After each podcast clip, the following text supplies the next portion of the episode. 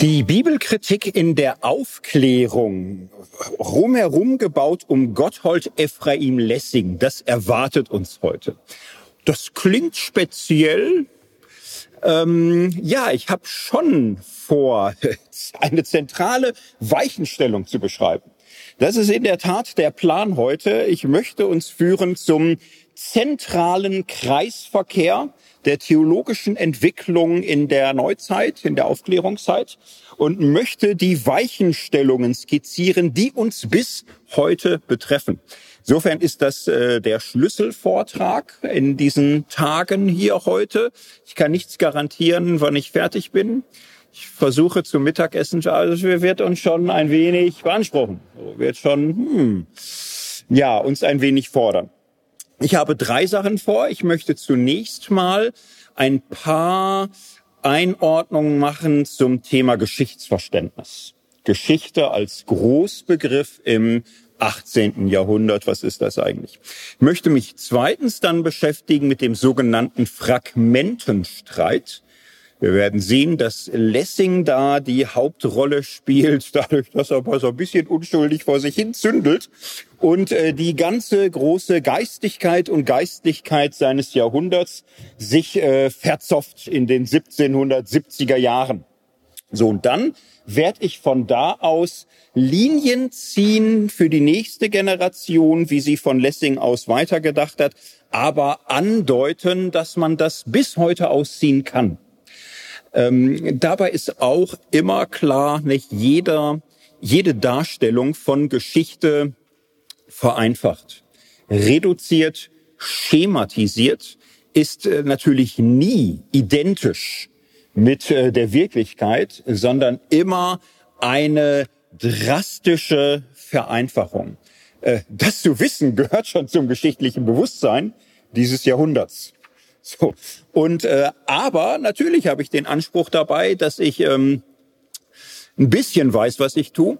Also ich behaupte, dass meine vereinfachte Version ähm, schon auch einfach mal eine komplexere Perspektive auf die Entwicklung zur Verfügung stellt, als man sie so um eine Ecke oder auf der Straße in der Regel kriegt. Das ist der Anspruch heute. Könnt ihr mich dran bemessen. So, erstes Ziel, äh, Geschichtsverständnis in der Aufklärung. Ähm, der Begriff Geschichte entwickelt sich im 18. Jahrhundert. Und naja, so ist das eine Erkenntnis des 20. Jahrhunderts, ne, dass es wirklich ein Großbegriff ist, der damals neu ist dass man von Geschichte spricht, von Universalgeschichte, dass man anfängt, äh, Geschichte äh, ernsthaft als Wissenschaft zu betreiben mit einem neuen, gesteigerten wissenschaftlichen Anspruch und dass diese Verwissenschaftlichung der Geschichtsforschung äh, auch sehr prägend wird. Prägend wird für das 18. Jahrhundert und seither für die Menschheit so, man kann immer erst sagen, erst im Westen, erst in Europa, aber gut, der Westen reicht auch von Kanada bis Australien. Und äh, das sickert jetzt schon durch. Ne? Das sickert schon ein in alle Kontinente. Da äh, gibt's eine gewisse Pluralität und Vielfalt, aber letztlich diese Historisierung der Weltbetrachtung, dieses Bewusstsein, Welt hat Geschichte, Menschheit ist ein geschichtliches Phänomen. All das äh, kommt im 18. Jahrhundert zu einer ersten Blüte und Entfaltung. Dabei ist es jetzt so, dass man im 18. Jahrhundert also ganz klar sagen kann, hier und da und dort und, und so findet das statt. Ähm, vieles kommt dann so richtig erst im 19. Jahrhundert so zur Ausprägung und dass man da frei und flüssig drüber redet, ist dann 20. Jahrhundert. Aber ist oft so. Ne? Also auch das machen wir jetzt ein bisschen einfacher. Ne? Wir, wir reden jetzt mal vom modernen, aufgeklärten Geschichtsverständnis seit dem 18. Jahrhundert. Und ähm, dafür möchte ich nun ähm, als grobes Schema Folgendes einführen. Es ist nicht so, dass im 18. Jahrhundert überhaupt erstmals ähm, Geschichtsbewusstsein im engeren und näheren Sinne entsteht. Das wäre eine grobe Vereinfachung. Das hat man hier und da sich so vereinfacht vorgestellt, dass man sagte, im 18. Jahrhundert ist geschichtliches Bewusstsein entstanden. davor die Menschen waren wie Kinder irgendwie. Ne? Die, die wussten nichts. Die hatten kein Gefühl für Faktum und Fiktion. Die lebten in den Tag hinein. Die wussten überhaupt nicht, sich Rechenschaft zu geben von früheren Kulturen und Entwicklungen.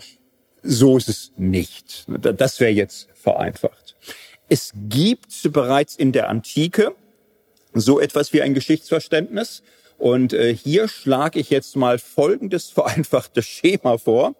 Man kann sprechen von einem ersten geschichtlichen Bewusstsein in der Antike.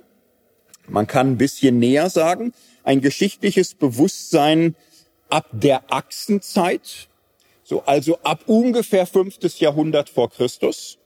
Da entsteht ein erstes geschichtliches Bewusstsein, was sich in historischen Werken niederschlägt bei griechischen Autoren wie Herodot und Thukydides. So, und diese Kultur der Geschichtsschreibung hat nicht mehr aufgehört seither. Und man kann auch äh, etwa in der Zeit des Neuen Testaments sagen, das gibt's im Judentum. Flavius Josephus schreibt eine Geschichte des jüdischen Kriegs, mega eindrücklich. Äh, naja, und Lukas zum Beispiel, nicht? Zeigt, der hat da Sachen mitgekriegt.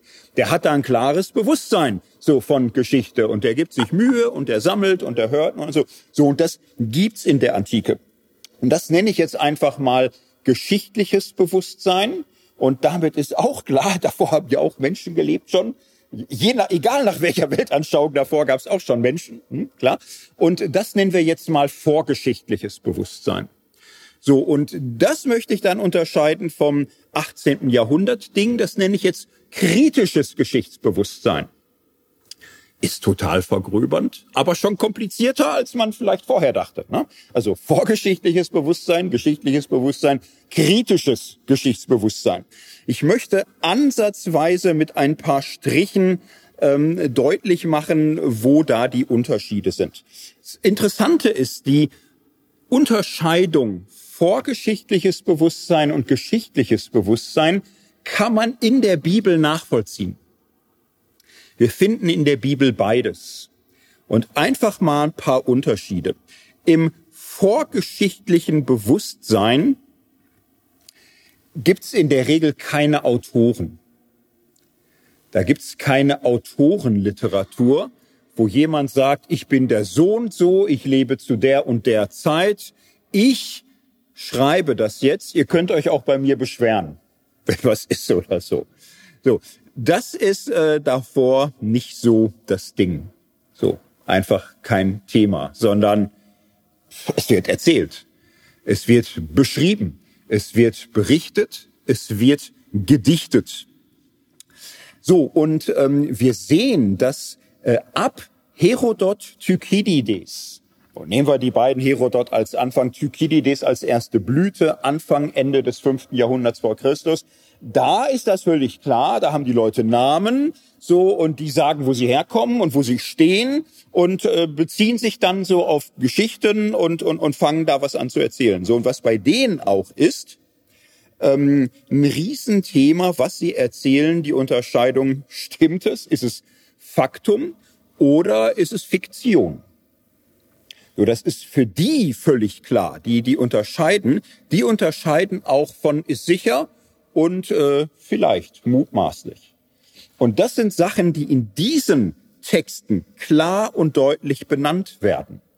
So, und da sagen die, das und das habe ich erfahren und das sagen alle und ich habe mich da auch umgehört und das ist sicher. Und dann sagen die, das und das habe ich gehört, aber ich bin nicht sicher, ob das stimmt. Vielleicht stimmt das gar nicht. Ich habe andere gefragt, die wussten es nicht so. Hm, lassen wir mal so stehen. So, solche Sachen, das ist typisch für das geschichtliche Bewusstsein in der Antike. Im vorgeschichtlichen Bewusstsein finden so Fragen nicht statt. Da wird so erzählt und also davor waren es Menschen, völlig klar. Ne? Also vor 500 vor Christus haben echte Menschen gelebt. Die erzählen auch, was andere Menschen machen und da da hat man manchmal schon das Gefühl, dass das wird so gewesen sein. So, und dann geht's weiter, man blättert um, auf einmal spricht dann Esel oder so. Und das finden die aber auch jetzt nicht schlimm oder so. Ne? Dann, dann geht's anders weiter und es ist kein Thema, darüber nachzudenken. Die hätten ja sagen können, und dann sprach der Esel, und lieber Leser, das wird dich jetzt wundern, weil ich weiß es, du weißt es, Esel sprechen nicht. Aber in dieser besonderen Situation, also es, es gibt dafür Zeugen und äh, Gott der Herr hat hier persönlich, und das habe ich jetzt nicht erfunden, auch wenn es so klingt, als hätte ich es erfunden, sondern das wird glasklar von mehreren. Das wäre dann schon ne, geschichtliches Bewusstsein. Da, da wird man nicht einfach so erzählen und so tun, als wäre nix oder so. So und äh, das ist ein Unterschied, den kann man sehen. So ist das überhaupt ein Thema, äh, Faktizität oder Fiktionalität? Ist es sicher und breit bezeugt? Oder ist es so eine Einzelstimme oder mutmaßlich oder vielleicht zum geschichtlichen Bewusstsein gehört? Äh, na, das wird thematisiert. So, dann zum geschichtlichen Bewusstsein gehört, man benennt Quellen oder Zeugen. Und das ist ja etwas, was auch im Alten Testament bereits zu finden ist. Also die großen Geschichtswerke nach dem Exil machen ja so Sachen, die erzählen was und dann heißt es, so steht's übrigens geschrieben in der Chronik der Könige von Juda. So, oder so steht es auch ausführlich in der Chronik der Könige äh, von Salomo oder von Israel oder sonst wie. Also das wird benannt, es werden Quellen benannt. Nehmt Lukas, der ganz am Anfang sagt, ich habe mich da umgehört und habe befragt und ich wollte euch den sicheren Grund der Lehre geben, damit ihr wisst, worin ihr unterrichtet seid. Und ich habe die gefragt, die von Anfang an dabei sind und die Zeugen des Wortes sind von Anfang an. Also ähm, Augenzeugen, sie waren faktisch dabei, sie sind aber auch innerlich dabei. Sie, sie sind so im Glauben dabei und, und die habe ich gefragt und mehrere und habe geguckt, was es bisher so gibt. So, ne? Das ist äh, im Lukas-Evangelium so ein Zeichen. So, der, der, der weiß, das machen andere so. Das ist äh, das Vorgehen. So macht man das auch. Macht Flavius Josephus ähnlich. Der sagt auch, das habe ich selbst gesehen. Da war ich dabei. Oder das und das habe ich gehört von mehreren, habe ich mich erkundigt. So ist es gewesen. Könnt ihr alle zufragen. So im vorgeschichtlichen Bewusstsein äh, Spannung und Widersprüche macht nichts man erzählt einfach weiter. Das erste Hü, dann Hot und man merkt, ja wie denn nun? Also versucht mal rauszukriegen, wie Saul wirklich gestorben ist. Ist nicht so einfach, ehrlich gesagt. Und ähm, naja, ab einem bestimmten Punkt würden Leute das Gefühl haben, hier steht so, hier steht so, wie war's denn jetzt? Es gibt eine Literatur, die erzählt einfach hintereinander weg, was so da ist irgendwie. Man weiß nicht, woher das kommt. Und wenn das nicht zusammenpasst, nichts merken lassen. Einfach weiter erzählen.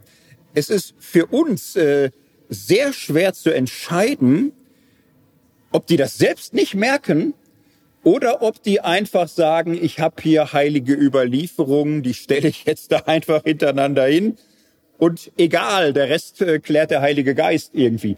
Selbst das ist für uns nicht so ganz einfach zu sagen, aber man stellt einfach Dinge hintereinander. Man kann auch in der Bibel ganz am Anfang anfangen und die ersten zwei Seiten gründlich lesen und dann mal drüber nachdenken, kann man auch probieren. Ist auch so ein Ding. Ne? Da kommt auch nicht irgendwie der Moderator und sagt, lieber Leser, wahrscheinlich bist du über Probleme gestolpert. Das ist mir sehr bewusst. Und ich, das macht keiner da. Nein, das, das wird einfach erzählt und sieh doch zu. Ne? Und der Heilige Geist möge dir helfen. Das äh, ist dann kein Thema. So Perspektivenvielfalt ähm, Im geschichtlichen Bewusstsein wird schon ansatzweise gefragt, wie sieht das aus dieser Richtung aus, aus der, also Herodot erzählt aus griechischer Sicht und er fragt sich dann, äh, wie das die Perser vielleicht gesehen haben. Er versucht auch was rauszukriegen. Er hat da schon Bewusstsein für verschiedene Zeugnisse. So und äh, das ähm, kein Thema für die Alten. Es wird einfach erzählt, es wird beschrieben, es wird eingeordnet. Ob es da eine andere Perspektive gibt, egal und äh, Erzähler vorgeschichtliches Bewusstsein. Ähm, Im Roman des 19. Jahrhunderts kennt man das besonders schön, der allwissende Erzähler. der kann alles. Ne? Der, der kann erzählen und so, wie das alles so ist. Neben Tolstoi, Krieg und Frieden. Und bei Bedarf wird rangezoomt in Napoleon, wie er Schnütchen zieht, als Moskau brennt oder was weiß ich und so. Und der weiß alles. Er kann in jeden Herzenswinkel schauen. Er sieht die Universalgeschichte. Er weiß, was kommt und wird. Man fühlt sich in guten Händen. Das ist super. So und ähm, alte Erzählkultur so ein bisschen dem Erzähler brennt nichts an. Der Erzähler weiß sogar, was Gott immer so gemacht hat. Ne? Das, das ist einfach klar. Wird erzählt. Wird nicht irgendwie gesagt und die Menschen fragten sich lange, was Gott damit zu tun hat, bis irgendjemand äh, die glorreiche Idee hatte oder auch ein Vision oder ein Traum, dass Gott das alles so gefügt hat mit Josefs Brüdern und so und dass alles so rauskam, dass ein großes Volk gerettet wurde. Ich weiß nicht, ob stimmt, aber wurde mir so gesagt, hatte jemand. Nein, es, es wird einfach so erzählt. So, so hat es Gott gemacht. Es ist alles äh, passt. So. Und diesen Unterschied, man kann in der Bibel das schlicht feststellen. So, es gibt Geschichten, ja, die, die sind allwissend, da gibt's keinen Autor, da gibt's keine Differenz von Faktizität und Fiktionalität, kein Bewusstsein für Spannung, keine Perspektive für Welt. Und es gibt Texte bereits, die nennen Quellen, so die sortieren, die ordnen, die geben da auch Rechenschaft, die haben sich da bemüht. Man muss an der Stelle aufpassen, das ist jetzt natürlich sehr schematisch. Es ist jetzt nicht so, dass man sagen kann, bis 500 vor Christus die Menschen lebten herrlich und in Freuden und haben auch immer alles geglaubt. Und dann danach kam irgendwie Klimawandel, man weiß es nicht. Auf einmal hatten die Leute so eine Wucherung in der Großhirnrinde, da wuchs ihnen historisches Bewusstsein. Alle hatten das. Super. Das ist nicht so. Ähm, es ist nicht so, dass äh, jeder Bengel auf den Straßen von Athen ein kleiner Thukydides war. Ist nicht so. Es sind noch lange, lange, lange in der Antike Geschichtenerzähler unterwegs, die schon auch mit Seemannsgarn ganz gut ein intimes Verhältnis haben. So, ne? Also auch äh, frühchristliche Literatur oder jüdische Erzählungen dieser Zeit. Man könnte jetzt bis auf Apokryphen zu sprechen kommen. Also nehmt äh, Bücher wie Judith oder Tobit. So, einfach mal genau angucken. Ähm, hm, passt nicht so ganz. Ne? Also da, da kannst du nicht sagen, ist das hier äh, morgenländische Fantasie oder ist es äh, Thukydides Geschichtsbewusstsein? Das ist so Mischgewebe. Das, das ist sehr interessant und das ist weit verbreitet. Also diese Zwischenformen von antikem geschichtlichem Bewusstsein, halbwegs methodisch geschult und äh, davon noch gar kein Plan. Das mischt sich. Und äh, man kann etwa für Lukas also ich würde es jetzt schon machen, ich würde für Lukas behaupten, dass er eine Prägung hat von griechischer Intellektualität und Kultur und dass er ein entwickeltes geschichtliches Bewusstsein vorhält und das auch in Anspruch nimmt für sich. So, man sollte jetzt nicht so zu tun, als wäre jede neutestamentliche Schrift genauso verfasst. Das äh, wäre nicht angemessen. Das gilt auch nicht für jeden jüdischen Text. Kann man auch nicht sagen. Bei Flavius Josephus, das ist so ein Spitzenhistoriker, also sind die alle eigentlich. Das ist nicht so. Das ist wirklich kompliziert. So, also es gibt viel zu tun für Leute, die sich damit näher beschäftigen. So, und jetzt möchte ich einfach mal deutlich machen, was unterscheidet das, was in der Antike möglich war, von dem, was im 18. Jahrhundert durchbricht. So, also im 18. Jahrhundert kommen jetzt nicht Dinge zustande, wie das die Menschen überhaupt merken. Äh, zwischen äh, äh, Faktizität und Fiktionalität gibt's Unterschiede. Das jetzt nicht. Ne? Also nehmt zweiten Petrusbrief, ne, wo es heißt, wir sind nicht Fabeln, wir sind nicht Mythen gefolgt, sondern berichten, was wir gehört und gesehen haben. So, also es gibt im Neuen Testament äh, die Unterscheidung von Mythoi, so Erzählung, hm, Märchen irgendwie, und äh, geschehen, gesehen, bezeugt. Das ist da. So, ne, das, das kann man in der Zeit schon finden. So, was ist im 18. Jahrhundert neu? Das eine ist ähm, das quellenkritische Bewusstsein wird äh, immer stärker. Und hier kann man reden, naja, von einer quantitativen Steigerung, die aber schon auch das den gesamten Umgang damit übersteigt. Also nehmen wir Lukas hier nochmal als Beispiel. Lukas sagt, ich habe mir alle Quellen angeguckt oder verschiedene, ich habe Zeugen gehört und gesehen und so. Und dann erzählt er los.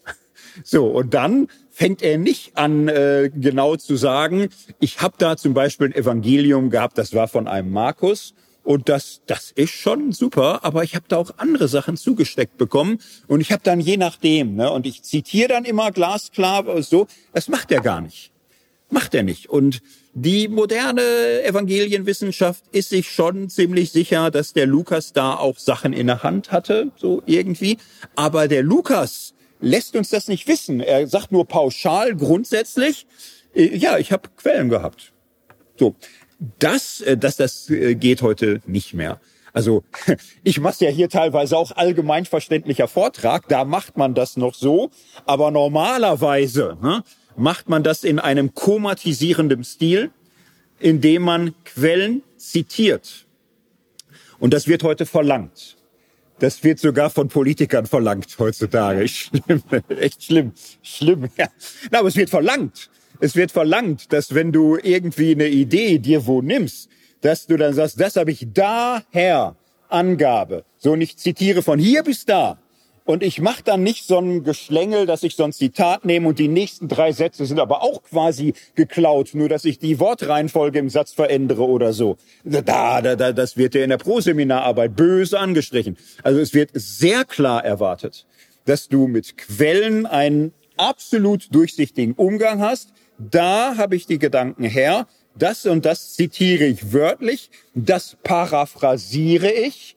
Wenn ich ganz vornehm bin, mache ich das durch Konjunktiv noch deutlich. So, und ich mache auch ganz klar, wo ich einer Sicht, einer Quelle, einer Perspektive folge und wo ich dazu mich ins Verhältnis setze und wo ich äh, was anderes dann darauf beziehe. Und ich mache auch glasklar, wo ich Quellen habe, die, naja, Augenzeugen sind, die beteiligt sind, die Teil des Feldes sind und wo ich mich auf jemand beziehe, der, äh, wie ich, nicht äh, Zeuge ersten Ranges ist, sondern irgendwie zweiten, dritten Ranges, der sich dazu verhält, der das diskutiert.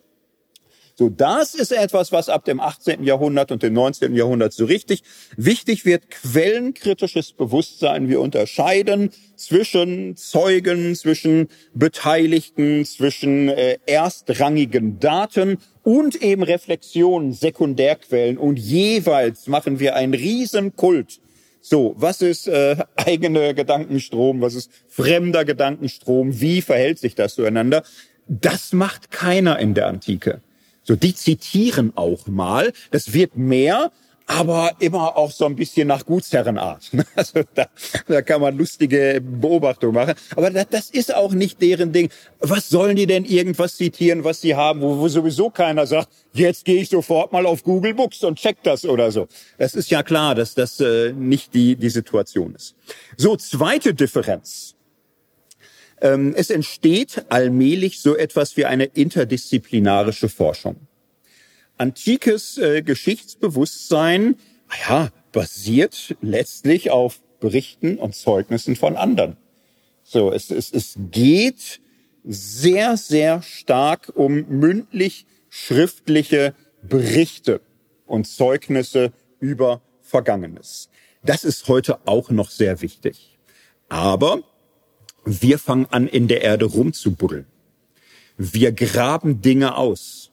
Wir gucken da richtig rein und versuchen da so ein Gefühl zu kriegen, was sagen denn die Realien? Wir machen wilde Dinge. Wir machen so Teildisziplinen wie Numismatik. Wir untersuchen Münzen. Wir gucken, wie weit die verbreitet sind. Äh, wir machen Keramikforschung. Wir schauen uns das an, wie das alles so aussieht, in welcher Zeit. Wir versuchen da Entwicklungslinien zu finden. Wir versuchen Ausgrabungen in irgendeiner Weise damit zu datieren. Wir versuchen anhand der Sachüberlieferung einen geschichtlichen Ablauf zu erstellen. Dafür machen wir Geohistorie. Wir schauen uns das klimatisch an. Wir gucken uns die Bodenbeschaffenheit an. Wir versuchen ungefähr zu gucken, wie tief ist das in der Erde, wo liegt das, was ist da gewesen, was haben wir für Veränderungen auch des äh, ähm, des Küstenverlaufs oder was für Überschwemmung oder sonst was müssen wir da einpreisen. So, und wir entwickeln aus dieser Betrachtung nicht der äh, Textüberlieferung, sondern der realgeschichtlichen Hinterlassenschaften, auch der Müllberge. So, versuchen wir zu gucken, wie, wie ist das und machen daraus eine äh, zeitliche Einteilung von Epochen und Schichten. Das sind zum Beispiel Dinge, die die alttestamentliche Geschichtswissenschaft radikal revolutioniert haben. Das haben die im 18. Jahrhundert noch längst nicht fertig. Das ist 19. bis 20. Jahrhundert und so weiter. Dass das immer fixer wird, aber so grundsätzlich die Idee zu sagen, wir gucken auf die Kunstgeschichte, wir gucken auf die Baugeschichte, wir, wir versuchen die Epochen klar zu kriegen. So, das ist 18. Jahrhundert und das eröffnet natürlich nochmal ganz neue Möglichkeiten. So, dritter Punkt, Multiperspektivität. Früher, ja, Geschichte ist Geschichte. Man zieht das irgendwie durch. Wir machen heute wilde Dinge. Wir machen nicht nur Ereignisgeschichte. Wir fragen zum Beispiel auch sozialgeschichtlich. Uns fiel zum Beispiel auf, irgendwann Geschichte war die Geschichte großer Männer. Und man hatte so die dunkle Erinnerung, wahrscheinlich waren damals Männer und Frauen auch 50-50. Schade, dass wir von denen nichts hören. Ja, aber kannst nichts machen, das ne? sind die Quellen. Ist alles ist eine Männergeschichte so, ne? Frauen, ja, die werden da Applaus, Applaus gemacht haben, wenn große Männer tolle Kriege gewonnen haben. Irgendwann fand man das so asozial, wie es klingt. Man hat da irgendwie sich geweigert, das normal zu finden und hat dann tatsächlich geguckt, äh, wir, wir müssen hier einfach mal sozialgeschichtlich schauen. Wir haben die gelebt. Wir haben die Armen gelebt, die nie eine Stimme kriegen. Wir haben äh, fremde Sklaven, Unterdrückten gelebt. Wir haben Frauengeschichte betrieben. Wir, wir betreiben sie. Wir versuchen rauszukriegen, was war deren Lebenswelt. Äh, wer hat sie davon abgehalten zu sprechen und zu schreiben und mal irgendwo aufzutreten und, und gucken in die Quellen und schauen in Überlieferung und finden da immer neue Dinge. So, und diese Sachen, ähm, Sozialgeschichte, Wirtschaftsgeschichte, Kulturgeschichte, Kunstgeschichte, all diese Dinge machen wir heute multiperspektivisch machen dann auch weitere Dinge wie Rezeptionsgeschichte, wie Ideengeschichte, also stellen immer neue Filter ein, konzentrieren uns, fokussieren uns auf immer neue Sachverhalte. So, in der Antike, ja, irgendwas wird man immer finden, wenn man möchte, im Großen und Ganzen, aber kein Thema. Diese Multiperspektivität ist modern. So, dann, was auch wächst, ist das Bewusstsein für die Konstruktivität von Geschichtsbildern.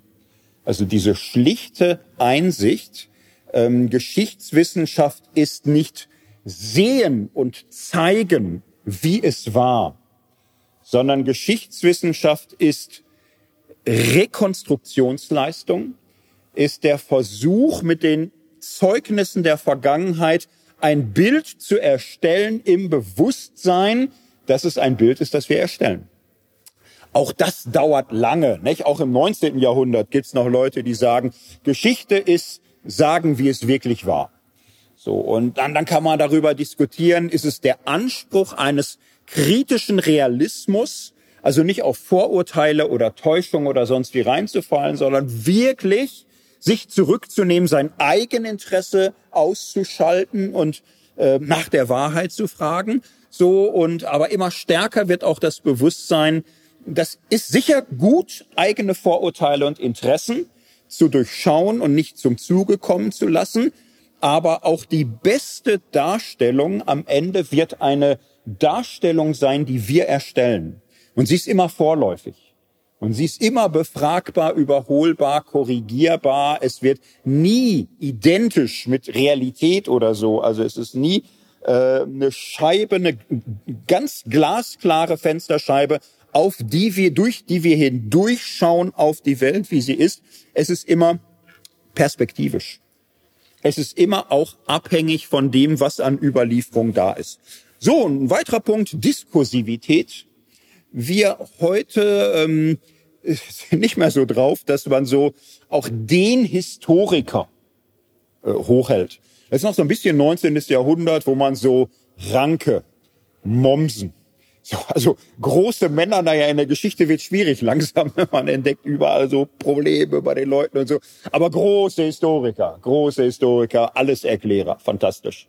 So, ein bisschen Kult ist immer noch, ist ja auch nicht schlecht. Ne? Aber im Grunde weiß man heutzutage, es ist ein Prozess. Und alle mittendrin sind Rädchen im Getriebe. Und die meisten wissen es auch. Manche halten sich schon noch so für das Allergeilste und so und äh, haben dann wirklich Bock gegen die Zunft und gegen alles und ich sage euch und, und so. Aber ist bisschen kindisch. Ne? Und die große Mehrheit weiß, dass sie äh, an allen Ecken und Enden abhängig ist von Vorarbeiten vieler, von Großforschung, von Verbundforschung, von Quellen, die äh, überhaupt erstmal ediert werden müssen und poliert und zur Verfügung gestellt. Und man weiß, dass man in einer riesen Community ist und äh, tausendfach abhängig ist von dem, was hier und da geforscht wird. Und äh, es ist ein Diskurs, es ist eine Forschungslandschaft, und da, da kannst du immer hier und da in Lehrbüchern und so oder auch deinen eigenen Entwurf und eigenes System oder so. Aber ähm, ja, die Geschichtsforschung so ist äh, real. Sie produziert, sie wirft aus. Und äh, dass das immer ständig miteinander im Streit ist, weiß man auch und muss sich drauf einlassen. So, das war jetzt mal ein kleiner Versuch. So, im Bewusstsein habe ich nicht erfunden, alles nur geklaut. Irgendwo steht das alles. Es ist noch viel komplizierter, leider. Aber so ein bisschen ist es so. Ne? Also so ganz grob würde ich jetzt schon mal sagen, ich habe das jetzt nicht einfach völlig frei erfunden oder so. Man kann in der Geschichte diese Einschnitte manchmal sehr klar sehen von Vorgeschichtsbewusstseins erzählen. Das heißt nicht, was die davor erzählen, ist Märchen oder so. Ne? Nur es heißt eben, es ist extrem schwer, sich da sicher zu werden. So, mit den alten Überlieferungen, wie viel Faktizität, wie viel Fiktionalität ist da drin. So, und eben das, was wir in der Antike haben, ist wirklich, man kann die wirklich ernst nehmen, sollte es auch. Heute ist nochmal was anderes. Ich habe noch ein lustiges äh, Zitat dafür. Was lustig. Stefan Schreiber, Worthausvortrag. So, der sagt das im Grunde mal sehr schön in einem Satz. So, also er nennt paar Probleme im Neuen Testament. Ne, so so, so Probleme, wo manche nervös werden, andere gleich ärgerlich oder so. Und dann sagt er aber, ich zitiere mal, trotz allem muss man nicht davon ausgehen, dass alles, was Lukas da schreibt, unglaubwürdig ist. So, es ist nur perspektivisch. Wie jede Geschichtsschreibung in der Antike macht Tati, Tacitus auch nicht anders, ganz klar völlig legitim. Das machen heutige Historiker ein bisschen anders, aber auch nicht völlig anders. Im Grunde habe ich das versucht, jetzt in 15 Minuten mal zu erklären. Also einfach mal klar zu kriegen, Lukas äh, hat eine Perspektive, ist eine Glaubensperspektive. Er erzählt von Ostern her, von der Auferstehung her, so. Und äh, das heißt aber jetzt nicht, ist alles fake oder so, ne? sondern hm, es ist schon so aus einer Glaubensperspektive heraus ähm, der Versuch, Erinnerungen an Geschehnisse, an Ereignisse darzustellen. So, und, und so ist es. Und wir machen es heute schon nochmal anders, aber auch nicht völlig anders. Es wäre jetzt übertrieben zu sagen, das waren Kinder und wir lachen, wenn wir dann, das, so ist es einfach nicht. Ja, so, und das im 18. Jahrhundert ähm, ist etwas, damals ist es natürlich, ähm, es fängt an, es setzt sich durch, es hier und da und es nimmt Leute auch mit, weil es ähm, eine große geistige Veränderung bedeutet eine große geistige Veränderung, wo man wirklich anfängt, nicht mehr im selben geistigen Horizont zu leben, was weiß ich, wie die Reformatoren oder wie Kirchenväter oder so. Und viele merken das so. Es ist irgendwie die damals wie heute und das, was wir ja so tief drin haben, also diese Einteilung Mittelalter. So. Mittelalter als schlecht und wieder Anknüpfung an die Antike. Neuzeit ist ja im Grunde erstmal äh, in der Renaissance, im Humanismus, so wir knüpfen wieder an der Antike an. So, wir gehen zurück auf die großen Denker, auf die großen Klassiker, nicht nur auf die verarbeiteten Formen von Platon und Aristoteles in der Theologie der Kirchenväter und des Mittelalters, sondern wir gucken uns das ganze Spektrum des antiken Wissens an. Wir, wir nehmen die Stoiker ernst, wir respektieren Epikur langsam, wir gucken uns damals die Naturforschung an, so und entwickeln neue Dinge. So und diese Wiederanknüpfung an die Antike äh, entwickelt mehr und mehr das Bewusstsein auf einmal, naja, nicht nur anzuschließen an das antike Bewusstsein, sondern es zu übertreffen. In den Naturwissenschaften merken auf einmal viele, wir machen Entdeckungen, wir äh, kriegen Erkenntnisse, da ist die Antike weit, weit von entfernt. Also dieses sich umstellen auf äh, experimentelle, empirische Befragung der Natur, diese Mischung aus Empirismus und Rationalismus und die dadurch freigesetzte Natur- und Welterkenntnis. Es wird ab dem 17. Jahrhundert vielen klar, wir haben nicht nur angeschlossen an die antike Hochkultur über das finstere Mittelalter hinweg, Klammer auf, was so finster nicht war und so weiter. So, aber äh, mehr, es ist was Neues. Und es ist besser und es ist klüger und es ist aufgeklärter. So, und das ist aber natürlich ein Riesenkonflikt. Weil für manche damit verbunden ist, es ist klüger als das ganze Christentum, als die gesamte Überlieferung bisher. Es ist wirklich Neuzeit so, das äh, Neue ist besser als das Alte. Die moderne Vernunft ist das Morgengrauen der erwachsenen Menschheit. Hinter uns liegt ein tiefer Schlaf und eine traurige Kindheit. Und jetzt werden wir wach, jetzt werden wir erwachsen. So, und das ist für andere natürlich dann eine antichristliche Bewegung, es ist die große Zerstörung, es ist der totale Abfall und spätestens französische Revolution und diese ganzen Sachen wird für manche etwas apokalyptisches. Und das ist im 18. Jahrhundert ein riesen Dauerkonflikt auf allen Ebenen. Kann auch dazu sagen, äh, in den Städten, also es gibt äh, dörfliche Landschaften von Südfrankreich über Mitteldeutschland bis äh, wer weiß was in für äh, Gefilde Osteuropas. Da ist bis weit ins 20. Jahrhundert davon nichts zu merken. So, es gibt Menschen, die leben Anfang des 20. Jahrhunderts noch, ja, man könnte sagen vor Aristoteles oder so. Ne? Das, das, die, die kriegen das nicht mit. Aber in den Städten wird geschrieben, in den Städten wird gemacht und da ist das 18. Jahrhundert wirklich so ein Umbruchepoche wo wahnsinnig stark äh, verschiedene Mächte und Geister und Epochen aufeinanderstoßen und sich so aneinander reiben. Ich möchte einen exemplarischen Konflikt uns jetzt vor Augen führen, den Fragmentenstreit. Ihr ahnt hoffentlich alle, ne, man könnte jetzt hier 10, 20, 30 Stunden weitermachen auf allen Feldern, auf allen Gebieten, 18. Jahrhundert. Es geht uns hier Geschichte des Bibelverständnisses und so. Und äh, da konzentrieren wir uns jetzt mal auf einen exemplarischen Konflikt, von dem wir sehen, der ist bisschen interessant, bisschen witzig, vor allem lehrreich. Ja, dieser Konflikt, wir fangen jetzt mal mit Lessing an. Lessing werden viele kennen. Hoffe ich jetzt mal, ne? Irgendwas ist da hängen geblieben aus der Schule und so. Man wird ja da immer gequält oder belohnt mit äh, Literatur, wo manchmal die Lehrer sich noch quälen müssen, sie zu lieben und so und die Schüler, man weiß es nicht und so. Ich gehörte zu den etwas perversen Schülern, äh, die die Literatur damals schon geliebt haben. Ich wurde dafür milde auch gemobbt, aber ich konnte Karate, also war es nicht so schlimm.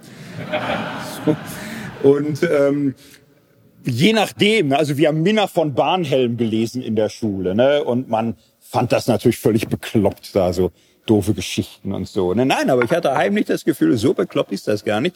Und äh, habe schon als äh, Jüngling mich dann da weiter rein vertieft in, in Lessing. Äh, Lessing ist in der Regel uns bekannt als ja, Theaterautor, der Dramen geschrieben hat. Bis heute kann es einem in der Schule ja passieren, dass man Nathan der Weise, Minna von Barnhelm, Emilia Galotti äh, zu lesen bekommt, vielleicht auch Miss Sarah Sampson.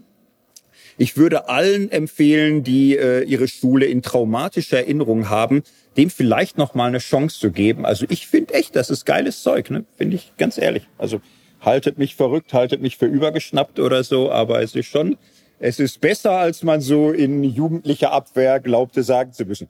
So, und der Lessing war aber jetzt nicht nur so ein, ich habe Langeweile, also schreibe ich ein Dramatyp. Der hat schon sich viele Gedanken gemacht. Er stammt aus dem Pfarrhaus, hat das immer von Anfang an so vor Augen gehabt, hat sich mit allen Fragen beschäftigt. Er war universal interessiert, hat viel auch historisch gearbeitet. Viel, hat sehr viele Untersuchungen zu verschiedenen Zeiten, hat mit Quellen gearbeitet. Er hatte eine etwas stressige Berufslaufbahn, muss man sagen. Er war unter anderem in der Bibliothek von Wolfenbüttel lange Zeit angestellt als Oberbibliothekar. Am liebsten hätte er, glaube ich, als äh, freier Schriftsteller gelebt, jedes zweite Jahr einen schönen Preis gekriegt und von Bucheinnahmen gelebt. War damals nicht die Zeit. Ne? Er musste da schon noch Knechten und Bücklinge machen und immer so im Privaten und so. Witzigerweise, seit man davon richtig gut leben kann, lässt das ein bisschen nach, finde ich, mit dem. Aber ist egal, müssen wir jetzt nicht verhandeln. Ist egal. Er hat irgendwie so nebenbei seine Sachen und musste irgendwie knechten. Aber er hatte Gott sei Dank auch Spaß an diesen ganzen vielfältigen Entdeckungen. Er hat ähm, Theaterwissenschaft betrieben, hamburgische Dramaturgie, hat da sehr stark auch geschichtlich gearbeitet, sehr stark sich beschäftigt mit der aristotelischen Dramaturgie, sehr stark das englische Theater, sehr stark für Deutschland überlebt. Also Lessing ist einfach mal ernst zu nehmen als äh, ein Mann mit einem sehr tiefen historischen Bewusstsein. Also jemand, der äh, an führender Stelle mit dabei ist, dass dieses Bewusstsein entsteht von Epochen, von Entwicklungen, von Unterschieden so. Und, und wie gesagt, das ist jetzt nicht so äh, in allen Jahrhunderten davor gewesen. Das ist so die Zeit, wo das wie so eine Lawine mehr wird und mehr und mehr und in allen möglichen Bereichen. Literaturgeschichte, Theatergeschichte, Geschichte der Öffentlichkeit, auch politische Geschichte, das hat die alles beschäftigt. Lessing hat äh, viele religiöse Streitigkeiten natürlich erlebt. Und ähm, was an Lessing entweder witzig oder nervig oder verstörend ist, ist einfach dies. Er selbst äh, wusste, du kannst nicht einfach dich äh, irgendwo hinstellen und sagen, was du denkst. Das überlebst du oft nicht gut. So, du musst irgendwie einen cleveren Weg finden, ein öffentlicher Kommunikator zu sein und gleichzeitig immer so ein bisschen ähm, auch clever, ein bisschen schlau, dich nicht zu leicht äh, stellen zu lassen, was die Leute so denken, was du denkst. Und es ist ein bisschen die Befürchtung, Lessing war so clever dabei, dass nicht ganz klar ist, ob er am Ende selbst noch wusste, was er wirklich denkt und glaubt, oder ob er einfach mit den Dingen so raffiniert gearbeitet hat. Wir müssen das gar nicht klären. Es ist jetzt nur für unser Thema super hilfreich dass Lessing im, im Grunde verschiedene Seiten dieses Themas Glaube und Vernunft, Bibel und, und heutige Zeit so betrachtet hat. So, und er hat, wir sparen uns jetzt ganz viel aus seinem Leben, nicht? irgendwann so als Bibliothekar in Wolfenbüttel ein Skript in die Hand gekommen, ein Skript über die Bibel. So, und er las das und dachte, oha, oho, da ist jemand mutig. Naja, so mutig nicht, weil war irgendwie anonym, war nicht veröffentlicht, war so bibelkritisch. So, und Lessing merkte, das ist bisschen Dynamit. Und er hat 1774 dann so Zeitschrift hatte er genommen, Wolfenbüttel und so und gesagt, ich habe da was ganz Tolles gefunden. Das war auch äh, Hauptbeschäftigung von Nerds im 18. Jahrhundert, zu sagen, ich habe da was ganz Tolles gefunden. Das, das war so üblich. Also jedes Jahr wurden 17 Dinge gefunden, die ganz toll waren und erstmals veröffentlicht, ediert, veröffentlicht, übersetzt, diskutiert und so. Also diese Entstehung einer Öffentlichkeit, einer literarischen, intellektuellen Öffentlichkeit. Das ist so typisch 18. Jahrhundert und an manchen Orten war das möglich. Äh, Deutschland durch Preußen Friedrich II. Berlin gab es eine geistige Kultur, wo der König, der hatte eine schwere Kindheit, gesagt hat, resoniert, was ihr wollt, Hauptsache ihr gehorcht. So, also lang ihr gute Preußen seid, könnt ihr auch meinetwegen die Pfaffen verspotten oder so. Ich habe unter den gelitten, ist mir egal, haut ruhig drauf. Ne? Aber gute Bürger müsst ihr sein, sonst Kopf ab. So, und, und das war eine geistige Kultur, die war nicht überall, aber das strahlte aus, Salonkultur, Intellektualität.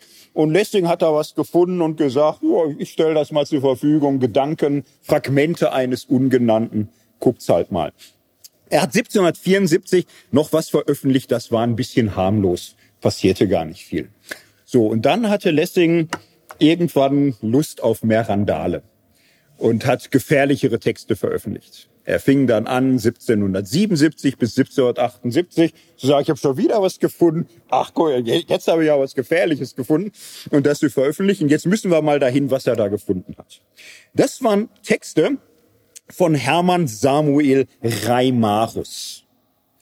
War ein gelehrter Mann, war jemand, der in Hamburg lebte, war ja Gelehrter, war Lehrer, war Schriftsteller, war Autor.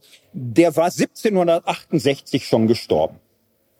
So, und der hat in der Öffentlichkeit auch gewirkt und der hat in der Öffentlichkeit so ein Auftreten gehabt, wie sollen wir sagen, dass er sagte, Glaube und Vernunft gehören zusammen. So, das ist kein Gegensatz.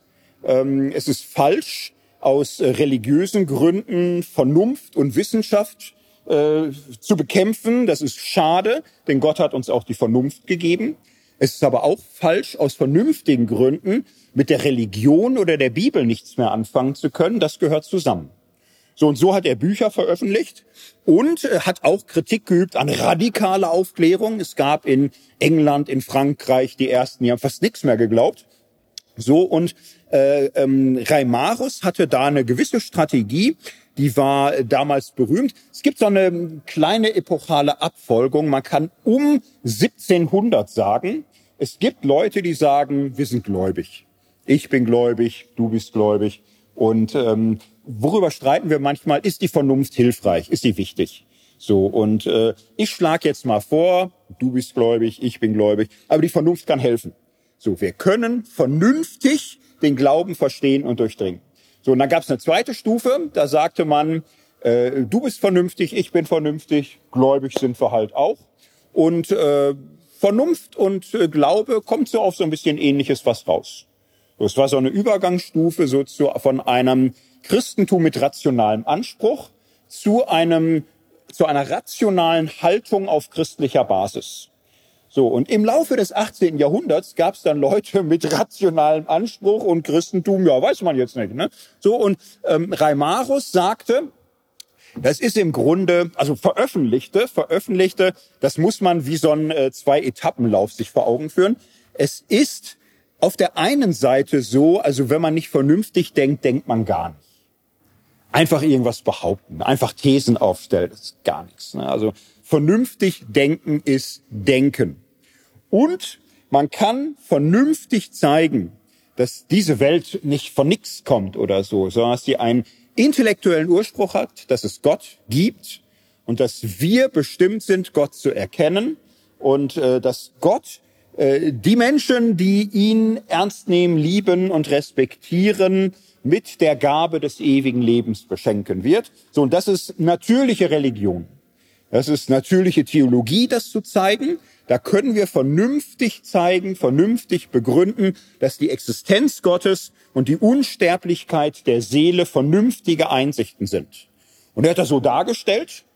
Und es gibt so ein paar Floskeln, da könnte man die Idee haben, er sieht das so als Basis und zu sagen, zweiter Schritt wäre dann zu zeigen, dass die Bibel das in totaler Vollkommenheit offenbart und für alle Menschen die Bibel jetzt hier auch echt das Wichtige ist, auch für die Menschen, die gar nicht so schlau sind, dass sie jetzt hier alles lesen und kapieren können. Und so las ich das. So, und dann war äh, Reimarus tot 1768 und alle sagten, der Reimarus, ja schade, ne? kluger Mann, auch so gebildet, vornehm, so. So, und der Reimarus hatte aber ein Doppelleben.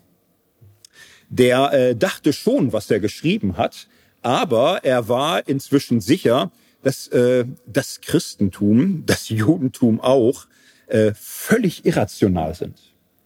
Er hatte äh, einen tiefen Hass inzwischen entwickelt auf Bibel, auf Christentum, auf Kirche, auf Pfarrer. Er hat das alles verachtet. Er fand das ganz furchtbar. Er hat so äh, heimlich Texte geschrieben, äh, wo er ablästert wie ein Berserker über das Ganze. Und er schreibt aber auch darin, wenn das, was ich hier schreibe, öffentlich würde, ich hätte kein schönes Leben mehr. Also ist nicht mehr die Zeit, wo man gleich verbrannt wird oder so, aber ich bin danach kein Lehrer mehr. Ich veröffentliche nichts mehr. Ich werde auf der Straße nicht mehr gegrüßt. Ich, ich komme ins hinterste Ghetto. Ich hab's wie der Spinoza früher oder so. Das wusste er und hat dann alles so zu Ende gedacht und gesagt dann, äh, ja, schön, dass ich vernünftig bin. Also ich weiß, dass das, was ich vernünftig denke, das wird mein Leben zerstören. Also schreibe ich halt das, was ich wirklich denke, für gute Freunde. Und nachts beim Wein spotten wir über die Pfaffen und diese ganzen blöden religiösen Fanatiker. Und nach außen halte ich mich irgendwie so im Spektrum und dann sterbe ich in Ruhe und habe ein schönes Leben gehabt. Der wurde auch, ja, der wurde hier 75 und so, ne, der ist also ehrenvoll gestorben, vielleicht mit einem bosartigen Grinsen auf dem Gesicht, wir wissen es nicht und keiner hat was gemerkt. So, dieses Buch wurde erstmals veröffentlicht 1972. Ich habe mich jetzt nicht versprochen. 1972, 1972 wurde der ist äh, 1768 gestorben. Da war das längst fertig. Das wurde äh, über 200 Jahre später erstmals veröffentlicht. Es gab vorher kein Verlag, der sich das in Deutschland getraut hätte. Einfach nur mal so als Faktencheck oder so. Dass Im 19. Jahrhundert kein seriöser Verlag hätte sich getraut, eine so antichristliche Schrift zu veröffentlichen. So, erste Hälfte des 20. Jahrhunderts hat sich noch keiner getraut. 1972 erstmals. Und der Lessing hat daraus so ein bisschen so, weil er merkte schon, das ist Dynamit. Und der Lessing hat so ein bisschen auf kleiner Flamme angefangen und dann hat er irgendwann richtige Granaten in die Öffentlichkeit gelegt. So, und der Lessing hat es dann so gemacht, dass er, ich habe das hier gefunden, ich weiß gar nicht, woher das ist. Wurde auch gar nicht geoutet damals. So, wurde irgendwann klar, wurde irgendwann bewusst und so, aber nicht sofort, nicht am Anfang, weil die Familie gesagt hat, komm, halt stille, unser Name und so. Und so, das ging noch ein bisschen hin. Und Lessing hat sich davon distanziert und gesagt, das ist schon starker Tobak hier. Also kann ich mir auch nicht vorstellen, ehrlich gesagt. Aber ist vielleicht zum drüber nachdenken echt mal interessant. Das denken kluge Leute. Ist ja ein kluger Mann hier. Jetzt gucke ich mal, was passiert ja, was stand da drin in diesen Büchern des Reimarus? Ne? Machen was äh, kurz und knapp. Ne? Er, er, er stellt erstmal so, so große Themen im 18. Jahrhundert wahr. Die Leute merkten, im 18. Jahrhundert gibt es keine Unsterblichkeit der Seele. Und äh, weitgehend gibt es kein ewiges Leben. Es sind ja ganz, ganz wenige Stellen im Alten Testament, wo überhaupt so etwas wie ein Leben nach dem Tod in den Blick kommt. So, da kann man Daniel 12 nehmen, da kann man äh, Jesaja 25, 26 nehmen und so, aber ganz wenige Stellen auch unklar. So, also am klarsten im Grunde noch Daniel 12 und Unsterblichkeit der Seele gar nicht. So, das war für niemand im 18. Jahrhundert ein Anlass, das in Frage zu stellen. Alle sagten, es war ganz schön primitiv, dass die das nicht wussten. Also das wurde äh, hochgejatzt im Grunde die These, das Alte Testament, das völlig überbewertet. Warum lassen wir unsere Kinder in der Schule alttestamentliche Geschichten lesen von Leuten, die nicht mal die Erkenntnis hatten, dass sie eine unsterbliche Seele haben. Das hat ja Platon schon. So, so war die Logik. So, und da haben viele dann schon so das Alte Testament immer so ein bisschen gedisst und gesagt, das Alte Testament, das ist eine total epikureische Religion. Also denen geht's echt darum, dass es ihnen auf Erden gut geht. Das ist das Ding. Die wollen Gott gehorchen, auf dass sie ein schönes Leben haben. Und die haben null, null Idee, dass dieses Leben hier eine Vorbereitung ist für ein ewiges Leben. Da kommen die gar nicht drauf irgendwie. Ja, hier, aber dann wirklich am Rand und weitgehend, also in den fünf Büchern Mose ja überhaupt gar nicht und auch sonst in den großen Büchern spielt ewiges Leben, Unsterblichkeit der Seele keine Rolle wie primitiv. So, ne? Und ähm, dies wie primitiv haben jetzt nicht alle gesagt aber Reimachus. Und er hat nicht nur wie primitiv gesagt, sondern er hat das so dargestellt und gesagt, das sind im Grunde minderwertige Charaktere. Also warum wird die Jugend verdorben, äh, Gebete von König David zu lesen? Das ist ein Mann ohne Plan. Der hat null Gotteserkenntnis. Der ist überhaupt gar nicht ewiges Leben und Sterblichkeit der Seele, das ist ein Typ, der ist in lauter Machtkämpfe verstrickt. Der hat viele Frauen. Die nimmt er sich einfach. Eine, unsere Kinder lesen, aber was ist das denn? Was ist das für ein Typ? So, dann hat er schon viele Frauen. So, dann fängt er an zu spannen. Dann, dann guckt er da eine andere Frau zu, wie die sich so wäscht oder so. Und da, das ist ja alles unsagbar, ne? Dann macht er Dinge, die kannst du gar nicht, kannst du heute noch kaum vor der Kamera sagen. Und anstatt sich zu schämen, holt er seinen Oberkommandierenden des Heeres und sagte, du, ich hab da, du hast da so einen in deiner Armee, der müsst mal sterben. Frag nicht nach. Also müssen wir mal gucken. Ne? Er versucht ihn erst zu kaufen, er versucht ihn erst rumzukriegen, aber dann macht er im Grunde so ein Arrangement, so wenn der stirbt, wäre, glaube ich, praktisch für mich und für alle. So, und dann ist der tot und dann nimmt er sich die Frau noch und so. Also da hat selbst Gott genug, ne? Und schickt ihm extra einen Propheten und sagt, das war nicht richtig, erst jetzt kann ich nicht mal mehr und so, ne? Aber danach geht's einfach weiter. Da, da, und äh, Reimarus macht das also in bösartigsten Tonfall und sagt, die sind alle nicht besser. Der Jakob lügt. Er betrügt seinen Bruder um den Erstgeburtssegen. Er führt seinen Vater hinters Licht. Die Mutter steckt da mit unter der Decke. Die ziehen das durch. So, und da, da kommt auch keiner auf die Idee, irgendwann zu sagen, ich habe Unrecht getan, Vater, vergib mir, ich habe den Segen gestohlen, auch den Bruder nicht. Der zieht das durch. So, und dann ist er bei Laban und so auch gleich zwei Frauen. Wir sind schon alles gewöhnt, wir sagen schon nichts mehr. Aber dass er dann seinen Schwiegervater auch betrügt, dass er da auch wieder trickst, ne? Und, und dann klauen, das ist ja äh, Lügner, Betrüger, Diebe, Schlitzohren. Das, das ist keine seriöse Religion. So, und so schreibt er das. Und er schreibt es bösartig und er schreibt es giftig. So, und er kommt da richtig in Rage und sagt, es ist äh, eine Schande der Menschheitsgeschichte, dass so ein Buch als heilige Schrift in Ehren stand. Es ist wertlos, es ist moralisch wertlos, es ist religiös wertlos, es ist völlig unvernünftig. So, die haben nichts Seriöses erkannt über die Welt, nichts. Die halten mit keinem griechischen Philosophen ein Vergleich aus, kein Abraham, kein Jakob, kein David. Auch Davids Gebete, er sagt, und das, das ist doch eine Heuchelei, ne? das ist doch ein Ehebrecher, Mörder und Betrüger, dann da vor Gott betet und dann sagt er, und ist heute ehrlich gesagt auch nicht anders, ne? die, der Beter ist immer der Mörder, ne? also die, die frömmsten Beter, Heuchler, Betrüger, äh, Hasserfüllte, oh, und so zieht er da vom Leder. Lessing hat die schlimmsten Passagen nicht mal veröffentlicht, weil er dachte sich ein bisschen schönes Restleben will ich vielleicht auch noch, aber genug, ne? also genug in diese Richtung. So und dann die eigentliche Bombe war das finale Neues Testament. Jetzt könnte man sagen, der Reimarus, jetzt hol mal tief Luft, das liegt Leuten vielleicht noch am Herzen. Es geht aber leider so weiter. So, jetzt um die Gemüter zu schonen, will ich das jetzt gar nicht groß nachzuerzählen. Also von Jesus hält er ein bisschen was, aber auch nicht zu viel. Also er sieht bei Jesus schon Dinge, die er echt respektieren kann. Dass Jesus vom ewigen Leben was wusste, das ist alles gut und schön, aber ein bisschen hat er auch das Gefühl, Jesus hatte da politische Ambitionen und ein bisschen zwielichtig bleibt's. Ne? Also Jesus wird am ehesten noch geschont.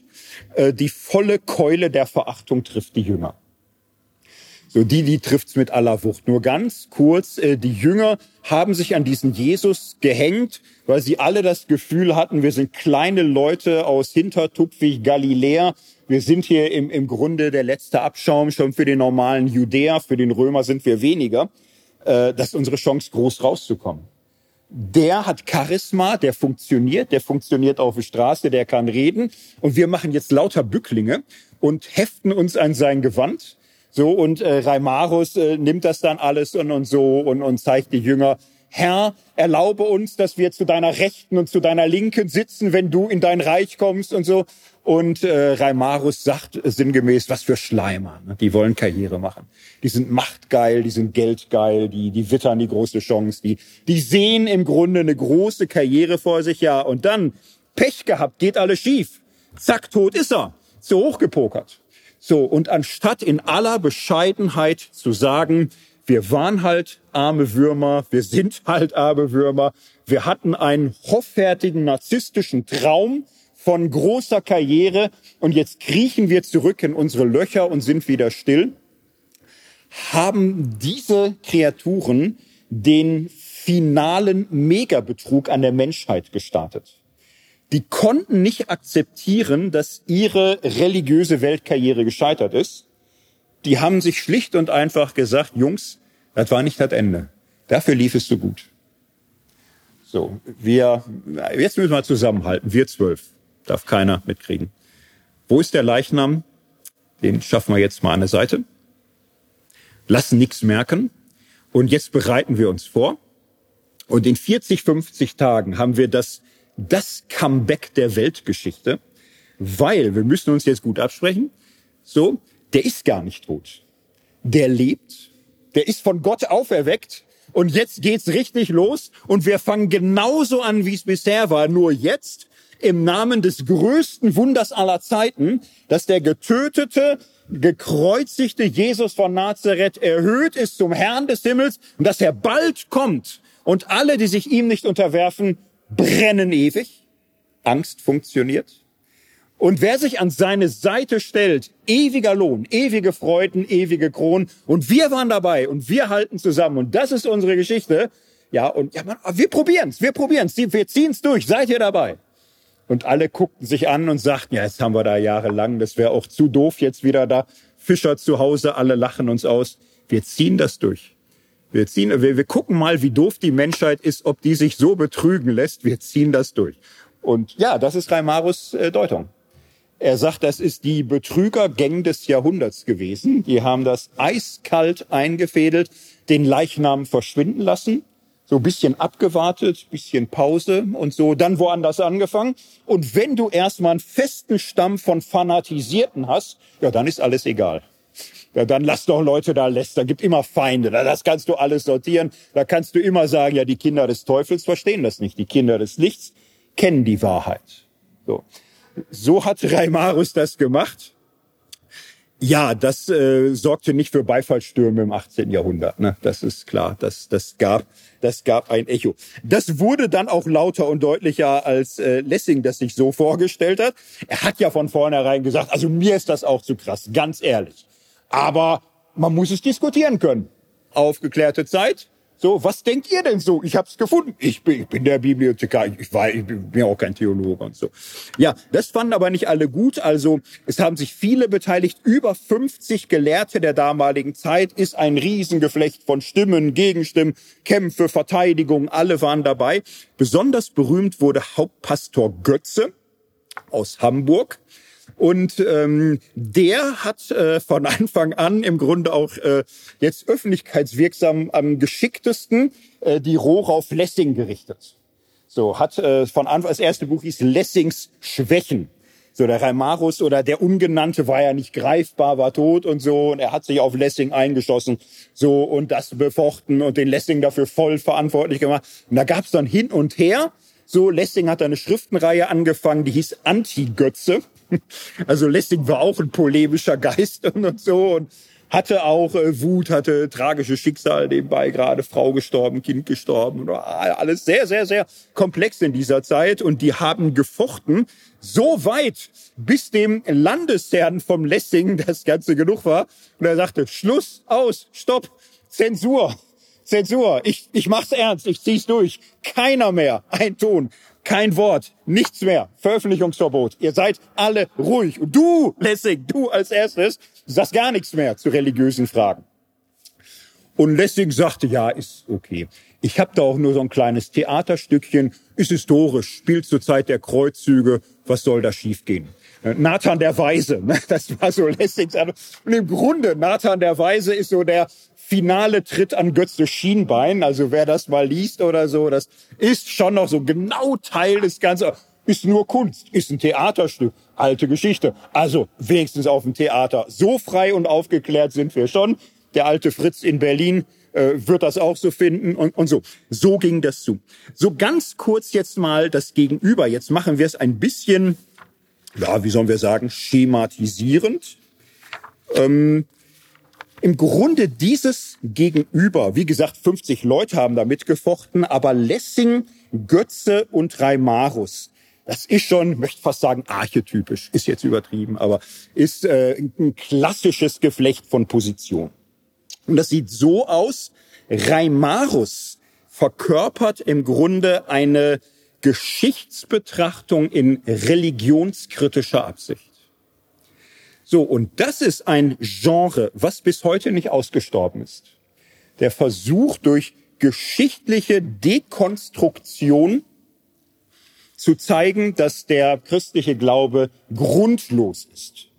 Da kann man bis heute Bestseller mit erzielen. Das ist echt so interessant auch. Ne? Also bis heute funktioniert das immer wieder, dass irgendjemand was hat und war alles völlig anders und gab gar keinen Exodus oder Jesus Auferstehung, alles eine große Täuschung, er war scheintot. Gab's neulich erst Bücher. Und ähm, das ist bei Reimarus im Grunde ein Genre, historische Kritik zur Destruktion des Glaubens.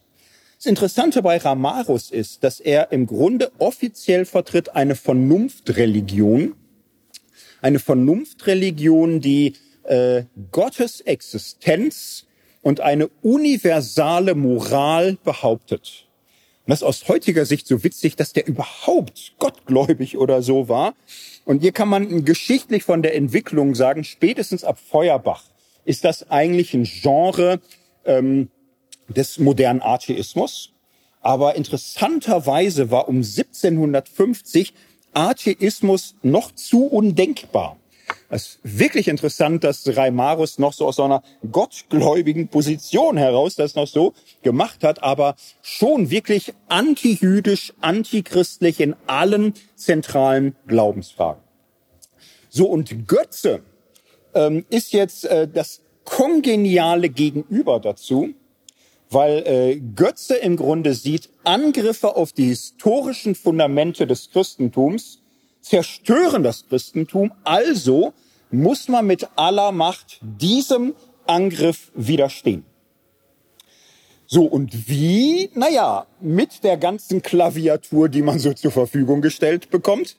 Ähm, historische Apologetik, ähm, systematische Apologetik, aber im Zweifelsfall auch durch Zensur, Schreibverbot, Veröffentlichungsverbot, massiven Druck. So, und Götze arbeitet auf der ganzen Klaviatur. Man muss übrigens aufpassen, den jetzt nicht zum allerdüstersten Finsterling zu machen. Der ist ähm, besser als sein Ruf, sag ich mal so. Es fehlt leider immer die Zeit, das zu zeigen. Er macht auch im Streit jetzt nicht die allerbeste Figur, weil er auch so wütend ist. Und das merkt man ihm so an, wie er sich ärgert über den Lessing und so. Und er hat im, im Grunde eine, eine teilaufgeklärte, schon auch rationale Christlichkeit, durchaus ein Bildungsanspruch. Also ist jetzt äh, was weiß ich, kein Boko Haram, ne? Bildung ist Sünde oder so. Gar nicht. Ne? Also schon jemand, der auf Bildung Wert legt und eben mit historischen und theologischen Argumenten radikal dagegen hält.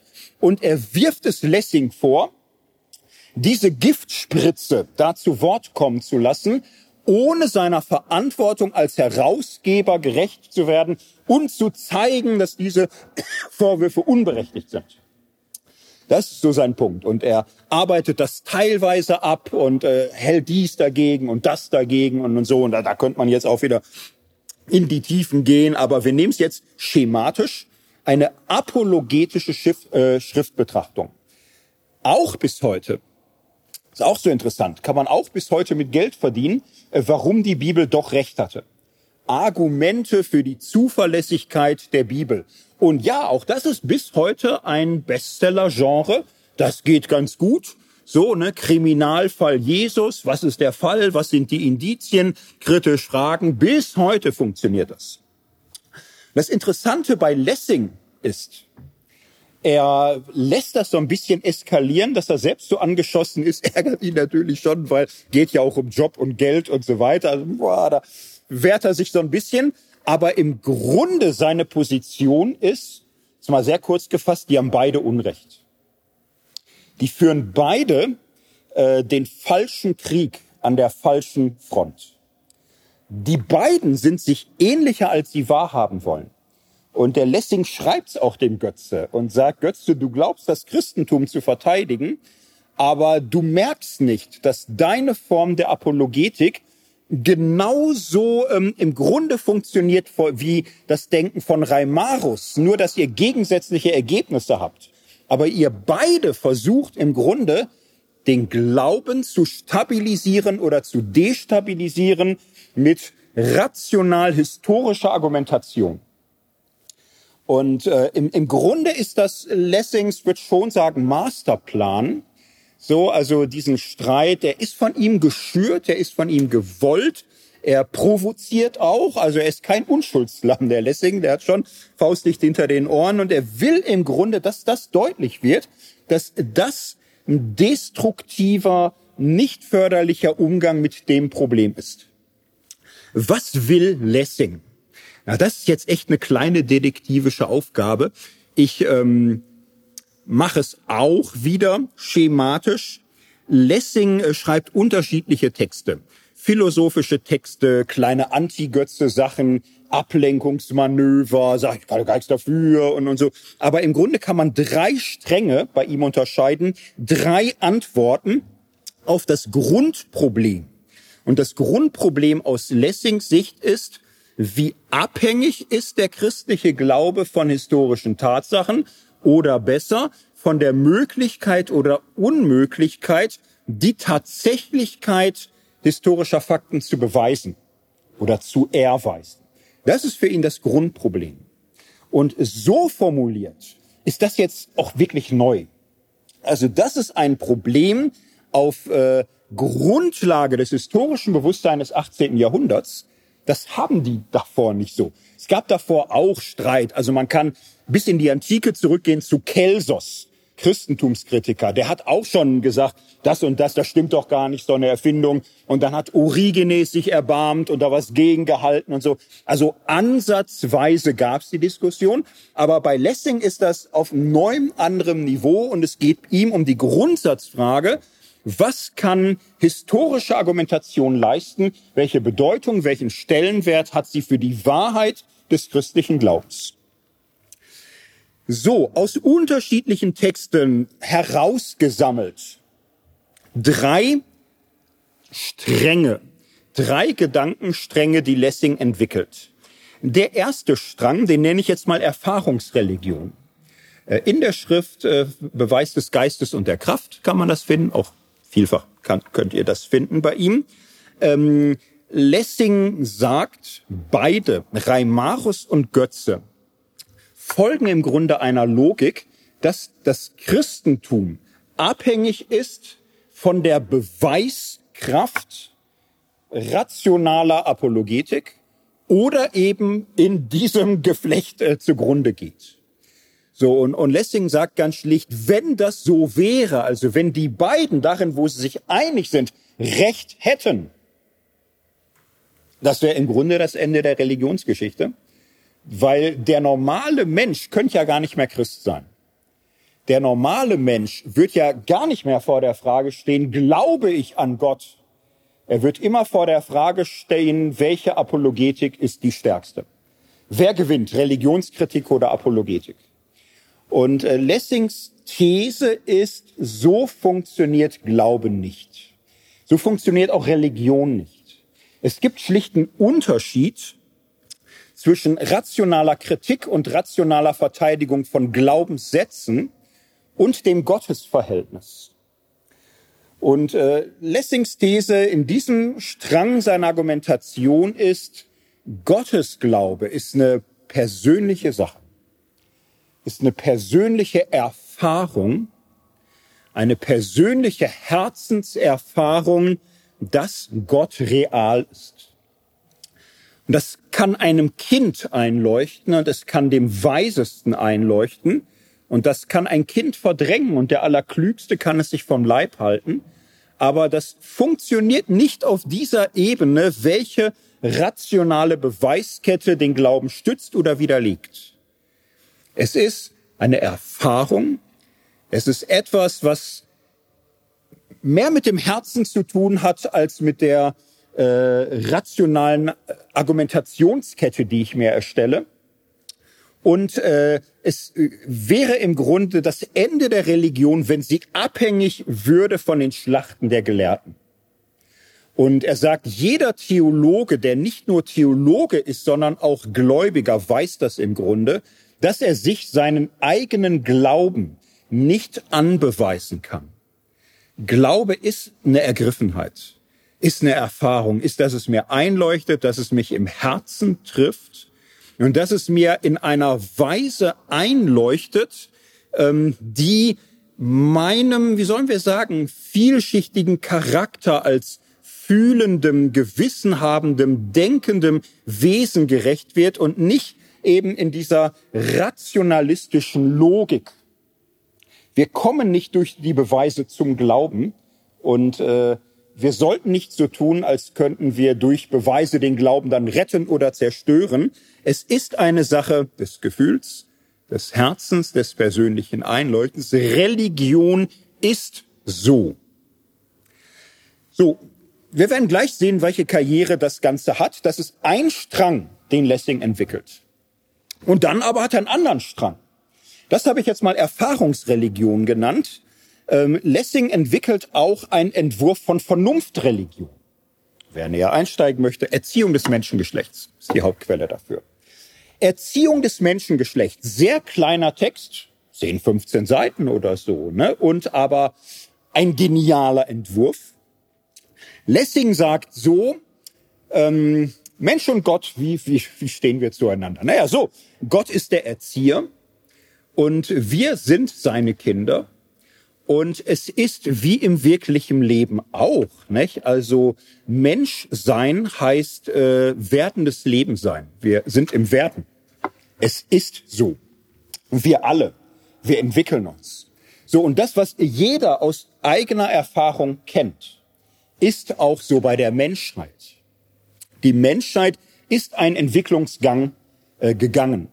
So, und Gott äh, ist der Erzieher der ganzen Menschheit, so wie unsere Lehrer und Eltern unsere Erzieher sind. Und Lessing sagt so, er macht dann ein kleines Schema, das klaut er bei Joachim von Fiore.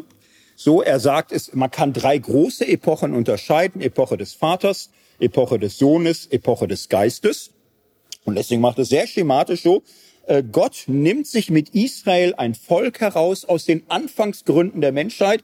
Und da ist vieles, vieles nicht klar. Da gibt es kein ewiges Leben, Unsterblichkeit der Seele, da gibt es keine universale Religion, da ist noch Auge um Auge, Zahn um Zahn. So, und Gott geht mit denen einen Weg. Und Gott stellt sich ihnen vor, Gott offenbart sich, so, und Gott offenbart sich aber nicht, dass die mit blindem Vertrauen ihm anhängen, sondern Gott nimmt sie auf einen Weg mit der Erkenntnis. Sie sollen ihn kennenlernen, sie sollen verstehen, sie sollen Erfahrung sammeln auf ihrer Geschichte, sie sollen lernen. Sie sollen lernen, aus seiner Erfahrung Gott zu erkennen. So, und Gott bringt sie dahin, dass ihnen mehr und mehr deutlich wird, unser Gott ist nicht hier der Stammesgott aus der Wüste, sondern ist der Gott der ganzen Welt. Und unser Gott hat nicht eine Privatmoral für unseren Stamm, sondern eine Moral für die ganze Menschheit. So alle Menschen als Ebenbild Gottes. Und unser Gott ist nicht ein Gott für diese Zeit und unser Wohlergehen, sondern ein Gott für Zeit und Ewigkeit. So, und Gott bringt dieses sein Volk dahin, dass es lernt und versteht. So, und dann beginnt Gott eine neue Epoche. Jesus ist ein historischer heilsgeschichtlicher Einschnitt. Bei Jesus ist völlig klar, es geht nicht um Erfolg, um Glück und Hopsasa in diesem Leben, sondern es geht um das Reich Gottes, es geht um ewiges Leben, es geht um universale Moral, Liebe nicht nur zum Nächsten, zum Volksgenossen, nicht nur zum Fremden, sondern zum Feind, zu allen, universale Liebe. Ein Gott, eine Gotteserkenntnis, eine Liebesmoral für die ganze Menschheit. So, und das ist das Christentum. Und das Christentum ist in der Lage, sich dann den Reichtum anderer Kulturen einzuverleiben. Das Alte Testament, ja, das war eine Art Primarschule. So, und das ist dann auch zu Ende gelernt. Und das Christentum nimmt das Wesentliche davon auf. Das Christentum ist aber auch in der Lage, das Wesentliche aus dem Griechentum, aus dem Römertum aufzunehmen und wird eine universale Menschheitsreligion für die Menschheit. So, Lessing beschreibt es so, dass er sagt, gut und schön, und das Ganze aber schon auch noch so in partikularen äh, Verfasstheiten mit Kirche und Kirchengesetzen und äh, Kirchenfürsten und Kirchenspaltung und äh, also eigentlich was man hat diese Universalität Gottes und der Moral und des Ewigkeitshorizonts ist in der christlichen Epoche noch gebrochen durch lauter Halbheiten und Stückwerk. So und ähm, Lessing sagt, es wird in dieser Welt noch beginnen ein Zeitalter des Geistes. Er beruft sich auf Joachim von Fiore, Franziskaner, der hat das so visionär geschaut.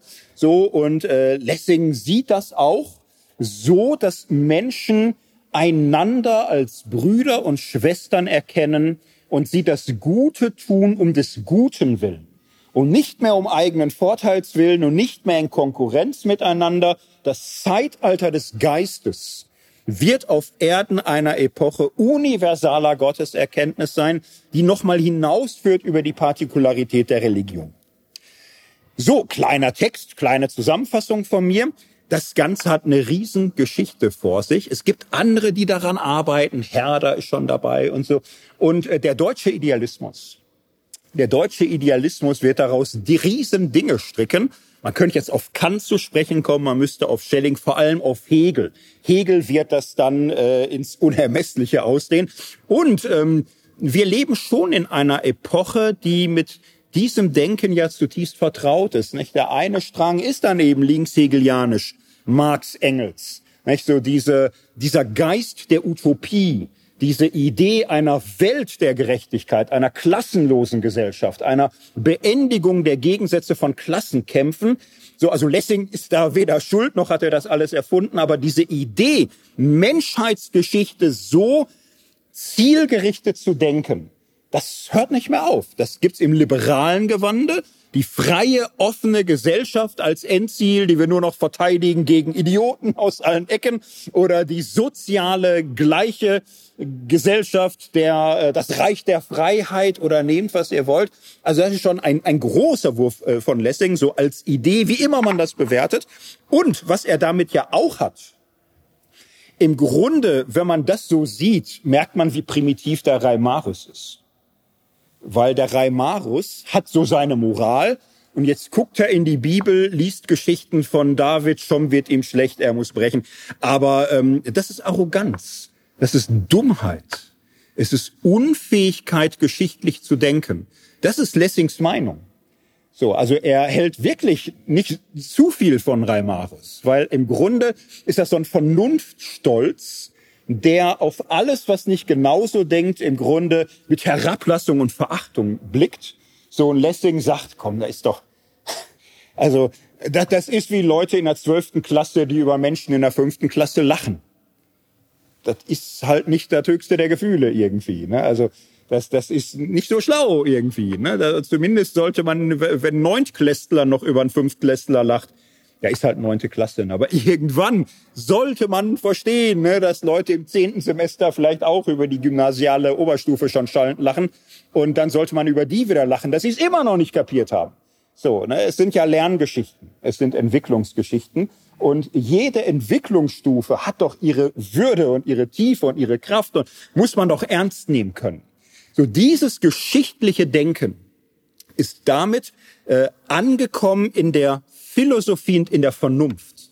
Und da ist Lessing wirklich epochal. Er ist kein Philosoph. Aber die Idee der Erziehung des Menschengeschlechts ist epochal, die Vernunft geschichtlich werden zu lassen. So, der deutsche Idealismus wird das auf ein unsagbares Niveau pushen. Und Lessing hat noch eine andere Idee. So, und äh, ja, jetzt schon Nathan der Weise, nicht ganz schlicht zu sagen, also alles gut und schön, aber jetzt mal ganz ehrlich, kurz vorm Tod, wenn mich einer fragt, was ist das Wichtigste? Lessing hat noch so eine kleine Schrift herausgegeben ähm, aus äh, äh, von Hieronymus, dem Kirchenvater, hat er extra noch herausgegeben, so kurz vor seinem Tod, wo einfach der berichtet, er habe gehört, Überlieferung, Johannes der Evangelist habe am Ende seines Lebens immer nur noch einen Satz gesagt, Kinder liebt einander so altkirchliche Überlieferungen. Lessing stand auf sowas, Überlieferung, Latein, Übersetzung, Text und so. Weiß man nicht, ob das stimmt, keine Ahnung. So, aber egal, ob es stimmt, es ist so schön und es ist so wahr. Kinder liebt einander. Und äh, das war für Lessing, also hätte er sagen müssen, äh, du bist gleich tot, es reicht nicht mehr die Zeit für Erziehung des Menschengeschlechts, hast du noch eine letzte Weisheit? Hätte Lessing gesagt, ja, da doch, äh, Kinder liebt einander. So, das äh, Ringgleichnis Nathan der Weise, ganzen Philosophien, ganze Dogmatik, ist alles schön. Aber am Ende steht, zeigt sich die Kraft des Glaubens und die Kraft der Vernunft darin, dass Menschen einander als Brüder und Schwester wahrnehmen, einander lieben, einander helfen und dienen, empathisch, voller Mitgefühl einander zugewandt sind, war für Lessing ganz entscheidend. Alle seine Dramen handeln ja immer von diesem Gegensatz der kalten Vernunft oder traditionsgesteuerten Menschen und der empathischen Menschen, die offen werden für das Mitgefühl und im Mitgefühl auch andere verstehen können, auch komische Leute, auch Gegner. Und im Mitgefühl die Kraft zu verzeihen oder zu ertragen finden.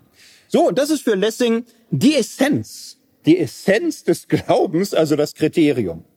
So, und das haut Lessing in verschiedenen Schriften, ja dann ist er krank, stirbt und ist tot.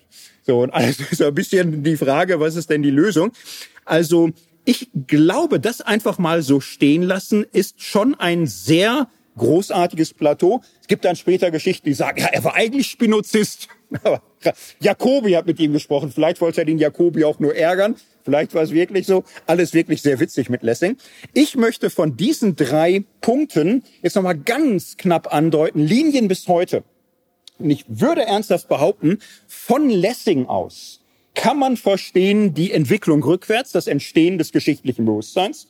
Und von Lessing aus kann man Linien ziehen, im Grunde bis in unsere Gegenwart, weil die drei Punkte, die ich so schematisch zusammengestellt habe, die haben Geschichte, die haben ihre Nachfolger. Der Blick auf die Uhr macht mir Angst, aber ich zieh's durch. Ne? Alles egal. Keine Angst, wir ziehen's durch. so, ähm, die Theologie, was macht die denn? Witzigerweise haben wir ja bis jetzt, ja, Spinoza, jüdischer Uhrenglaser, Philosoph, Genie, so. Reimarus, Lehrer, Freigeist, Lessing, Schriftsteller und so. Machen die Theologen eigentlich die ganze Zeit, haben die Ideen irgendwie. Naja, sehr, sehr unterschiedlich. Ne? Manche kochen vor Wut, andere werden depressiv, manche fangen an zu saufen oder also wirklich sehr, sehr, sehr, sehr unterschiedlich, kann man schon sagen. So, und im letzten Drittel des 18. Jahrhunderts kann man schon grob sagen, in Deutschland setzt sich eine aufgeklärte Theologie durch. Es gibt dafür Fachbegriff Neologie, Neologen, teilweise Schulgemeinschaft, teilweise aber auch ein wirklich buntes Geflecht. Also Leute wie Johann Salomo Semmler, äh, Jerusalem gehört dazu, äh, Töllner, ähm, dazu gehört auch Spalding. Johann Joachim Spalding ist äh, zu Lebzeiten vielleicht der anerkannteste. Die wenigsten haben jetzt genickt und gesagt, ah, der Spalding und so. Also ein bisschen sind die wenig bekannt. Und da gibt es eine zeitliche Verzögerung. In der gegenwärtigen Theologie der letzten 20 Jahre gibt es eine Riesenblüte der Aufklärungsforschung. Also in der heutigen Theologie sind die sehr bekannt große Werkausgaben von Spalding und Semmler und dies und das und das läuft. Und das ist aber so von der Durchsickerung noch im Promillbereich, das ist noch nicht angekommen. Das ist ganz witzig. Es gibt oft so eine Verzögerung von 10, 20, 30 Jahren zwischen theologischer Forschung und so stellt euch drauf ein, wenn ihr so als Hobbytheologen weiter Spaß habt daran. Die Namen von Aufklärungstheologen sollte man auf dem Schirm haben. So, die hat man früher immer als flach verachtet und so. Heute merkt man, so doof waren die nicht und hatten da schon ihre Ideen. So, also das setzt sich durch. Ich stelle jetzt mal einen vor, Johann Salomo Semmler. Das ist äh, gewisser Hinsicht der wirkmächtigste. Äh, Theologieprofessor, bleibt auch zeitlebens in Amt und Würden, wird auch nie mit Schimpf und Schande irgendwie äh, hinterm Friedhof begraben oder so. Nee, also hält sich im Amt so und äh, schreibt 70er Jahre ein großes Buch Freie Untersuchung des Kanon. Und äh, er ist ein Theologe, der sagt, hier komm, ich habe kapiert, meine Kollegen haben es kapiert. Das mit dem geschichtlichen Bewusstsein ist real. Wir können nicht mehr äh, ständig äh, explodieren üben, wie der Götze da in Hamburg. Man, man muss jetzt einfach mal auch akzeptieren, wir werden überschwemmt von Quellen, von Überlieferungen, von Debatten und wir können das Ganze nicht mehr verbieten und zurückdrehen. Nein, wir, wir lernen ja auch ständig dazu. Wir machen ja ständig Entdeckung. Unser eigenes Gehirn wächst ja wirklich, ist ja wirklich alles real. So, und äh, die Herausforderung ist im Grunde, dieses historische Denken in der Theologie zu integrieren. Und so muss man schon jetzt sagen, das historische Bewusstsein, historisch kritisches Forschen ist etwas, was auf breiter Fläche entsteht. Äh, international, kreuz und quer, auf breiter Fläche, in Philosophie, in Geschichtswissenschaft, aber wirklich auch Literaturwissenschaft in allen Bereichen. Und da sind Theologen von Anfang an so mit dabei, aber im Grunde haben sie irgendwann die Herausforderung vor sich, können wir das integrieren oder nicht? So kriegen wir eine Theologie zustande auf dem Niveau des historischen Denkens heute. Und Semmler ist einer der ersten, die sagen, äh, genau das ist unsere Aufgabe und ähm, wir müssen, wir müssen. Äh, die Theologie kann nicht die Wirklichkeit bekämpfen. Die Wirklichkeit heute ist durch das geschichtliche Denken geprägt. So, Lessing, äh, Semmler hat jetzt verschiedene Dinge dafür, die ihm auch ein bisschen helfen. Er sagt, wir müssen dabei natürlich Theologie und Religion unterscheiden. Ähm, wenn man so will, ist das etwas, was ihn mit Lessing durchaus verbindet. So, es gibt die Religion der Menschen, der Kinder, der Kreise, alle irgendwie, und die sind religiös auch okay. So, und Theologie ist eine Fachwissenschaft. Und äh, Religion ist nicht Sätze von Theologen für wahr zu halten. Das ist ein Missverständnis. Religion ist schon was Praktisches, was Lebendiges. So, und, und nicht irgendwie ideologisch da immer kämpfen oder so. So, also Religion ist Religion und, und die hat man oder manche vielleicht auch nicht, schade und so, aber eigentlich hat man's. So, und Theologie ist eine Fachwissenschaft und die betreiben wir an der Universität. So, dann führt er eine zweite Unterscheidung ein zwischen privater und öffentlicher Religion. Und er sagt, und ich verstehe, die Kirchen geben schon vor so und so und so. Und das ist auch nötig und der Staat macht's ja letztlich. Kirchen sind ja protestantischerseits immer Teil des Staatsgefüges, muss man sich vor Augen führen. Selbstständige Kirche, evangelisch ab 1918. Bis dahin Kultusminister heißt ja heute noch so. So, das war eine Staatseinrichtung, die letztlich das Bischofsamt in irgendeiner Form ausgeübt hat. Es war kompliziert. Es gab immer dann, was weiß ich, Generalsuperintendenten und Geistliche und die Staatlichen. Und die Staatlichen wollten sich auch nicht zu tief. War sehr kompliziert. Aber im Großen und Ganzen gab es keine Trennung von Staat und Kirche. Man muss wissen, Ende des 18. Jahrhunderts, das liberale Zeitalter neigt sich zu Ende. Äh, vor allem je stärker in Frankreich die Sachen ein bisschen überkochen. So Ende des ähm, 18. Jahrhunderts gibt's in Preußen, da ist inzwischen Friedrich Wilhelm II dran, nicht mehr Friedrich II., Friedrich Wilhelm II. Also super fromm war der noch gar nicht wie seine Nachfolger, aber der merkte schon, die Stimmung wird antiliberal. Ne, ich brauche mal so neue Regelungen. Es gibt so einen äh, Staatsminister Wöllner, der führt Gesetze ein, klare Zensurgesetze, die sagen, Kirchenbeamte, Gelehrte und so weiter respektieren bitte schön die kirchlichen Bekenntnisse. Äh, Religionsspott ist nicht mehr erwünscht. Brauchen wir nicht. So, war ja mein Vorgänger Friedrich II. ist ja super hecht gewesen, aber jeder hat ja Grenzen. Wir sind jetzt da wieder strenger. So, gibt's nicht. Und Semmler zum Beispiel war jemand, der gesagt hat, ja, ist richtig. Ist richtig. Gut, er hatte auch, musste eine Familie ernähren, musste irgendwie seinen Job behalten oder so. Aber hat ausdrücklich das unterstützt und zugleich gesagt, öffentliche Religion, so, privat kann ja keiner ins Herz gucken, die Gedanken sind frei. So. Er unterscheidet also zwischen Theologie und Religion. Er unterscheidet zwischen privater und öffentlicher Religion. Beides macht sehr stark Karriere. Heute kommt es uns so selbstverständlich vor, hoffe ich. Aber damals war es wirklich neu, das so zu machen, so, so zu unterscheiden, also auch Freiräume zu definieren. Die bedeutendste Unterscheidung, darum ist er für die Geschichte der Bibelauslegung wichtig, er unterscheidet zwischen Bibel und Wort Gottes. Und er macht das programmatisch. So, und das ist für ihn eine Konsequenz, die aus diesen ganzen Dingen zieht, was wir jetzt sehr ausschnitthaft wahrgenommen haben, also Spinoza bis Reimarus. Semmler ist jetzt schon jemand, der sagt, ich glaube an Gott. Ich glaube an Jesus Christus, Auferstehung, Offenbarung Gottes. Also ich bin dabei. Ich unterschreibe alles, möge keiner in mein Herz gucken, aber ich bin dabei. Ich vertrete das alles. So, und bin gegen Reimarus. Natürlich bin ich dagegen. Ich verteidige das. Christentum kann man schon sinnvoll verteidigen. Und er sieht aber auch Dinge, die Spinoza, Reimarus und tausend andere dazwischen äh, deutlich machen. Und ähm, er hilft sich so, er sagt, wir müssen im Grunde deutlicher unterscheiden als die Vorgängergeneration. Die Bibel ist nicht identisch mit dem Wort Gottes. Und bei Semmler kann man im Grunde sagen, also bei ihm äh, funktioniert die Formel, die Bibel enthält das Wort Gottes, aber ist nicht das Wort Gottes. Und er macht das auch ganz klar. Er sagt Schriften, also das Buch Esther. Er sagt, das ist eine jüdische Schrift. Gott kommt da nicht mal vor ist nicht unser Thema, ist nicht unser Kampf, das ist doch nicht Wort Gottes. Das ist eine jüdische Historie, müssen wir jetzt gar nicht näher diskutieren so, aber das ist doch keine Offenbarung, die uns hilft, äh, an Gott zu glauben oder so. Und andere Schriften auch. So vieles im Alten Testament berührt uns gar nicht so sonderlich. So die ganzen Geschlechtsregister, das ist doch keine Offenbarung. So, was ist Offenbarung Gottes?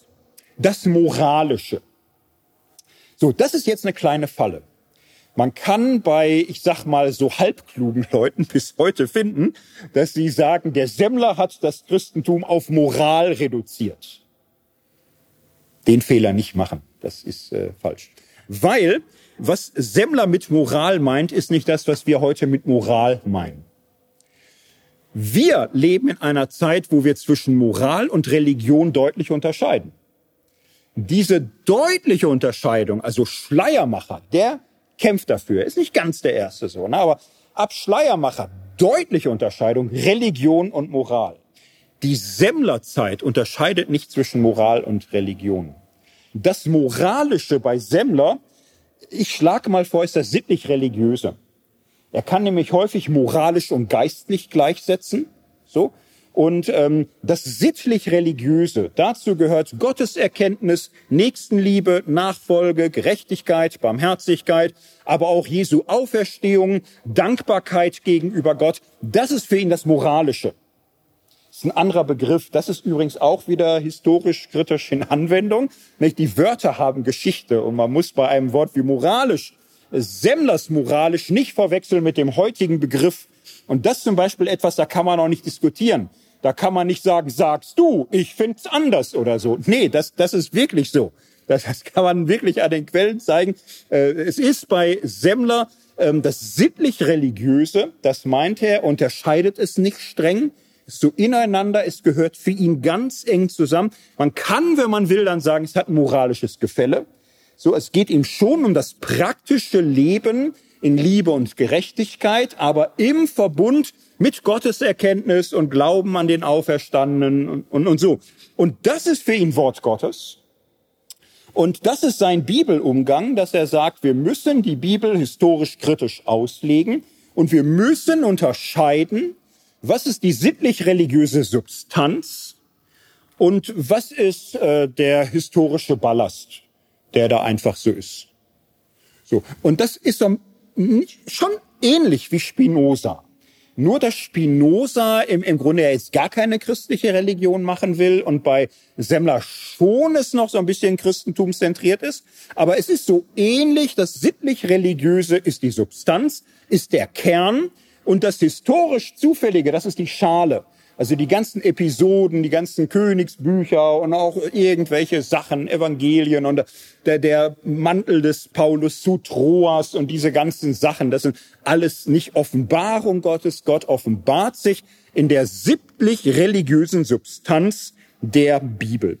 Und man könnte jetzt von da eine Linie ziehen bis ins 20. Jahrhundert hinein, bis zur sogenannten liberalen Theologie. Da war das immer so eine Logik Schale und Kern. Der Kern ist entscheidend. Die historische Schale fällt weg. Ähm, das Wort liberal ist ein bisschen gekippt. Heutzutage würde man liberal eher nennen, gar keine Offenbarungsreligion, sondern sehr stark äh, ausgehend von Religion als äh, menschlicher Dimension der Weltbetrachtung. Insofern kann man jetzt nicht so einfach sagen, Semmler ist der Kirchenvater der liberalen Theologie bis heute, aber man kann so, ist so eine Zweidrittelwahrheit, sag ich mal. So, und vielleicht ist euch das ja hier und da begegnet. Also ich glaube schon, so mancher Religionsunterricht lebt noch irgendwie ganz gut damit. In der Bibel, vieles ist da für die Füße. Ne? Aber gibt so einen Kern, gibt so bisschen Substanz und damit kann man was machen. So, ein Stück weit, ja, man kann das von Lessing her denken. So, ne? also von dieser praktischen, moralischen Religion her, vom, äh, von der Ringparabel her, Historisch kritisch heißt einfach, was ist die Substanz und was gehört nicht dazu. Ich will ja überwiegend zeigen, fast nur, aber doch ganz kurze kleine Bemerkung jetzt von mir, nur dass ihr es wahrnehmt, die Aufgabe der historisch-kritischen Methode ist schon dann, das Historische da wegmachen vom Christentum. So, also alles ist richtig äh, historische im engeren Sinne, kommt weg. Ist auch nicht wichtig, ist auch nicht so, ist so ein Substraktionsverfahren. So, also ruhig, also wenn jetzt jemand kritische Gedanken dazu hat, würde ich heimlich flüstern, gebt dem ruhig mal ein bisschen nach. Ne? Aber so, ich mache ja, ich stelle da, ich mache das irgendwann ausführlicher, wo ich sage, wie ich das so sehe und finde. Nur kleine Kommentar äh, aus meiner Perspektive. Ich möchte zwei weitere Stränge noch andeuten. Und die fangen beide, die kann man anfangen lassen bei einem Zeitgenossen Johann Georg Hamann. Johann Georg Hamann war Zeitgenosse. Ja, und der ist ein witziger Typ, weil der ist im Grunde alles gleichzeitig. Der ist, ja, den muss man aufgeklärt nennen, weil der weiß echt viel. Der ist auch bekehrt. Der hat eine Bekehrungsgeschichte mit Jesus. Der hat eine Liebe zur Bibel und eine Liebe zu Jesus. Und der ist auch Lutheraner und philosophisch auf der Höhe. Also Johann Hamann ist einer der wichtigsten Unbekannten, die es gibt. Ich schätze, viele hören den Namen zu, zu ersten Mal. Ja, ich schade, ne? Johann Georg Hamann könnte man ruhig kennen. So einer der bedeutendsten Unbekannten, die ich so wüsste. So, und in der Zeit damals, so macht er sich so seine Gedanken und im Grunde kann er auch bei Lessing anknüpfen.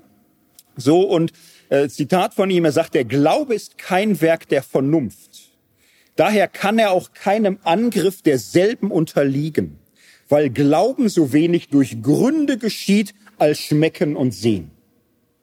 Das ist jetzt, äh, ihr merkt die Lessing-Spur, ne? der Hamann ist davon allein draufgekommen, von Luther, von der Bibel und so weiter her. Aber es berührt sich mit dem, was äh, Lessing sagt. So, und er ist offenbarungsfrommer. Er sieht die Bibel als Offenbarung, die zu unserem Herzen spricht und die nicht abhängig ist von Verstandesbegründungen. Äh, das, das verstritt er schon sehr stark. Was wir mit dem Verstand begründen können, haben wir im Griff. Die Bibel spricht uns tiefer an. Sie zielt auf unsere Selbsterkenntnis als Sünder, die in sich verstrickt sind und mit sich und dem Leben im Letzten nicht klarkommen, nicht, äh, es nicht im Griff kriegen, äh, reinfallen auf Illusion, auf Täuschung, sich über sich selbst immer wieder im Unklaren sind, so und äh, Bibelerkenntnis und Gotteserkenntnis ist immer Selbsterkenntnis, die Liebe Gottes zu brauchen, angewiesen zu sein auf ein großes Ja, das ich mir selbst nicht geben kann, und zwar ein solches Ja, das mich liebt durch meine Brüche und Abgründe hindurch. Und das ist die Botschaft des Kreuzes. So, und das ist eine existenzielle Erkenntnis, eine persönliche Erkenntnis, die ist auch intellektuell entfaltbar, aber in einer Weise, dass ich mit zum Stoff gehöre und jede intellektuelle Argumentation, die äh, Religion und Gottes Existenz verobjektiviert und mich draußen lässt, ist im Grunde naiv.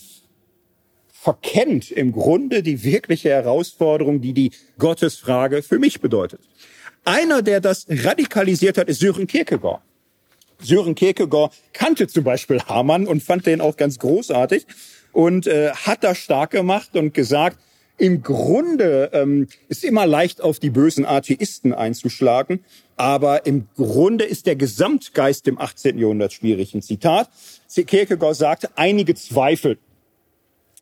Wiederum gab es dann andere, die den Zweifel mit Gründen zu widerlegen suchten. Sagt man. Und dann sagt Kierkegaard, das ist aber die große Täuschung. Man denkt im 18. Jahrhundert, da kamen da böse Zweifler, die Neuzeit, und dann haben tapfere Apologeten dagegen gehalten. Kierkegaard sagt, eigentlich war es doch so, das erste ist gewesen, man hat versucht, das Christliche mit Gründen zu beweisen oder im Verhältnis zum Christlichen Gründe anzubringen. Und diese Gründe erzeugten aus sich heraus den Zweifel und der Zweifel wurde immer stärker. Der Beweis für das Christliche liegt nämlich eigentlich in der Nachfolge. So, und als das nicht mehr funktionierte oder wie auch immer, empfand man ein Bedürfnis nach Gründen. Aber schon dieser Umstand, dass es Gründe gibt, ist eine Art des Zweifelns. Und so erhob sich der Zweifel und lebte von den Gründen. Und man merkte nicht, mit je mehr Gründen man kommt, umso mehr nährt man nur den Zweifel, umso stärker wird er. Dem Zweifel Gründe bieten, um ihn zu töten, heißt, gleichsam einem hungrigen Ungeheuer, das man loswerden möchte, die wohlschmeckende Speise zu bieten, die es am meisten liebt.